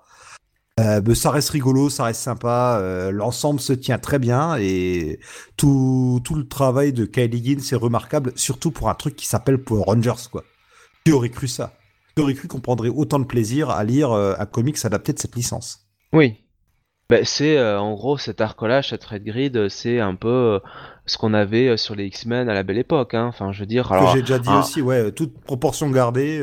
Toute proportion gardée, évidemment, la qualité n'est pas non plus euh, comme pouvait être X-Men euh, à l'époque, hein, mais, euh, mais franchement, pour un titre Power Ranger chez Boom Studio, ça se tient mmh. largement. Quoi. À noter quand même qu'on a pu avoir la confirmation que en tout cas pour le, le futur euh, proche, hein, euh, Power Rangers reste chez Boom Studios, c'est-à-dire que Hasbro va pas ramener ça chez IDW. Bon, bien que chez IDW, les licences type Teenage Mutant Ninja, Turtle ou Transformers sont largement bien utilisées, mais pour l'instant ça reste chez Boom avec la même éditrice en chef, euh, avec Ali Higgins qui reste dans le coin, avec Gogo Power Rangers qui a toujours Ryan Parrott euh, euh, comme auteur, et donc juste Marguerite Bennett qui arrive sur Mighty Morphin. Donc ça, voilà, on, change pas. C'était un peu l'inquiétude de savoir est-ce que voilà ils allaient changer. Passer sur un autre éditeur que Boom, non, il, il, reste. Enfin, Le changement se fait, la transition sera sans doute en douceur. C'est ça, voilà. D'ailleurs, juste pour parler très rapidement de Gogo Power Rangers, euh, la série continue toujours avec euh, le même scénariste. Par contre, là aussi, on nous annonce du changement puisque au moins pour euh, les numéros 14, 15 et 16, on va avoir un changement de couleur. Les, Rangers, alors c'est les cinq personnages qu'on connaît qui sont toujours là, mais ils vont inverser leurs costumes. On, vous laisse découvrir ça par vous-même. On mettra peut-être, on mettra, on partagera peut-être l'image, quoi. Euh, on voit qu'il continue euh, avec ses idées de changement, avec d'un côté, donc dans Mighty Morphin, une équipe composite avec des Rangers de différentes époques, et là, bah, des Rangers où on mélange un peu les, couleurs et les rôles. Ok, ok, ok. Bien. Et eh ben, je crois qu'on en a terminé avec ce, numéro. Oui. Enfin, avec cet épisode, avec ce podcast. Il euh, n'y a plus qu'à vous rappeler que vous pouvez nous retrouver sur le site Comics Office. Euh... .com. .com, oui, oui.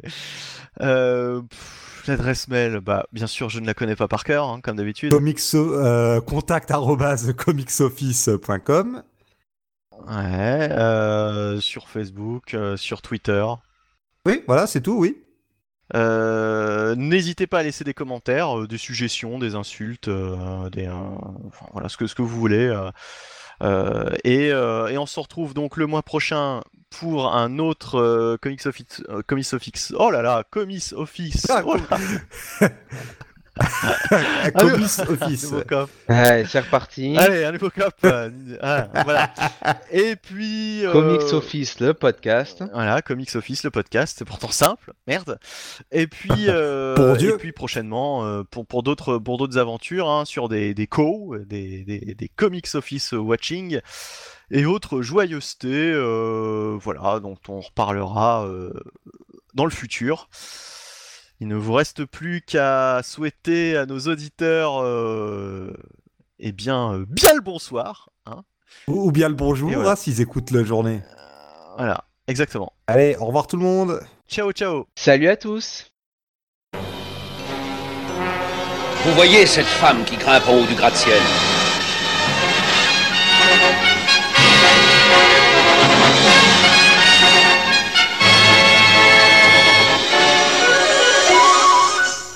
Son nom est Jessica Drew.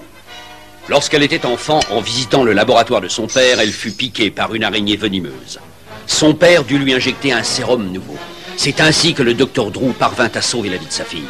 Mais il ignorait à quel point il allait lui donner des pouvoirs extraordinaires.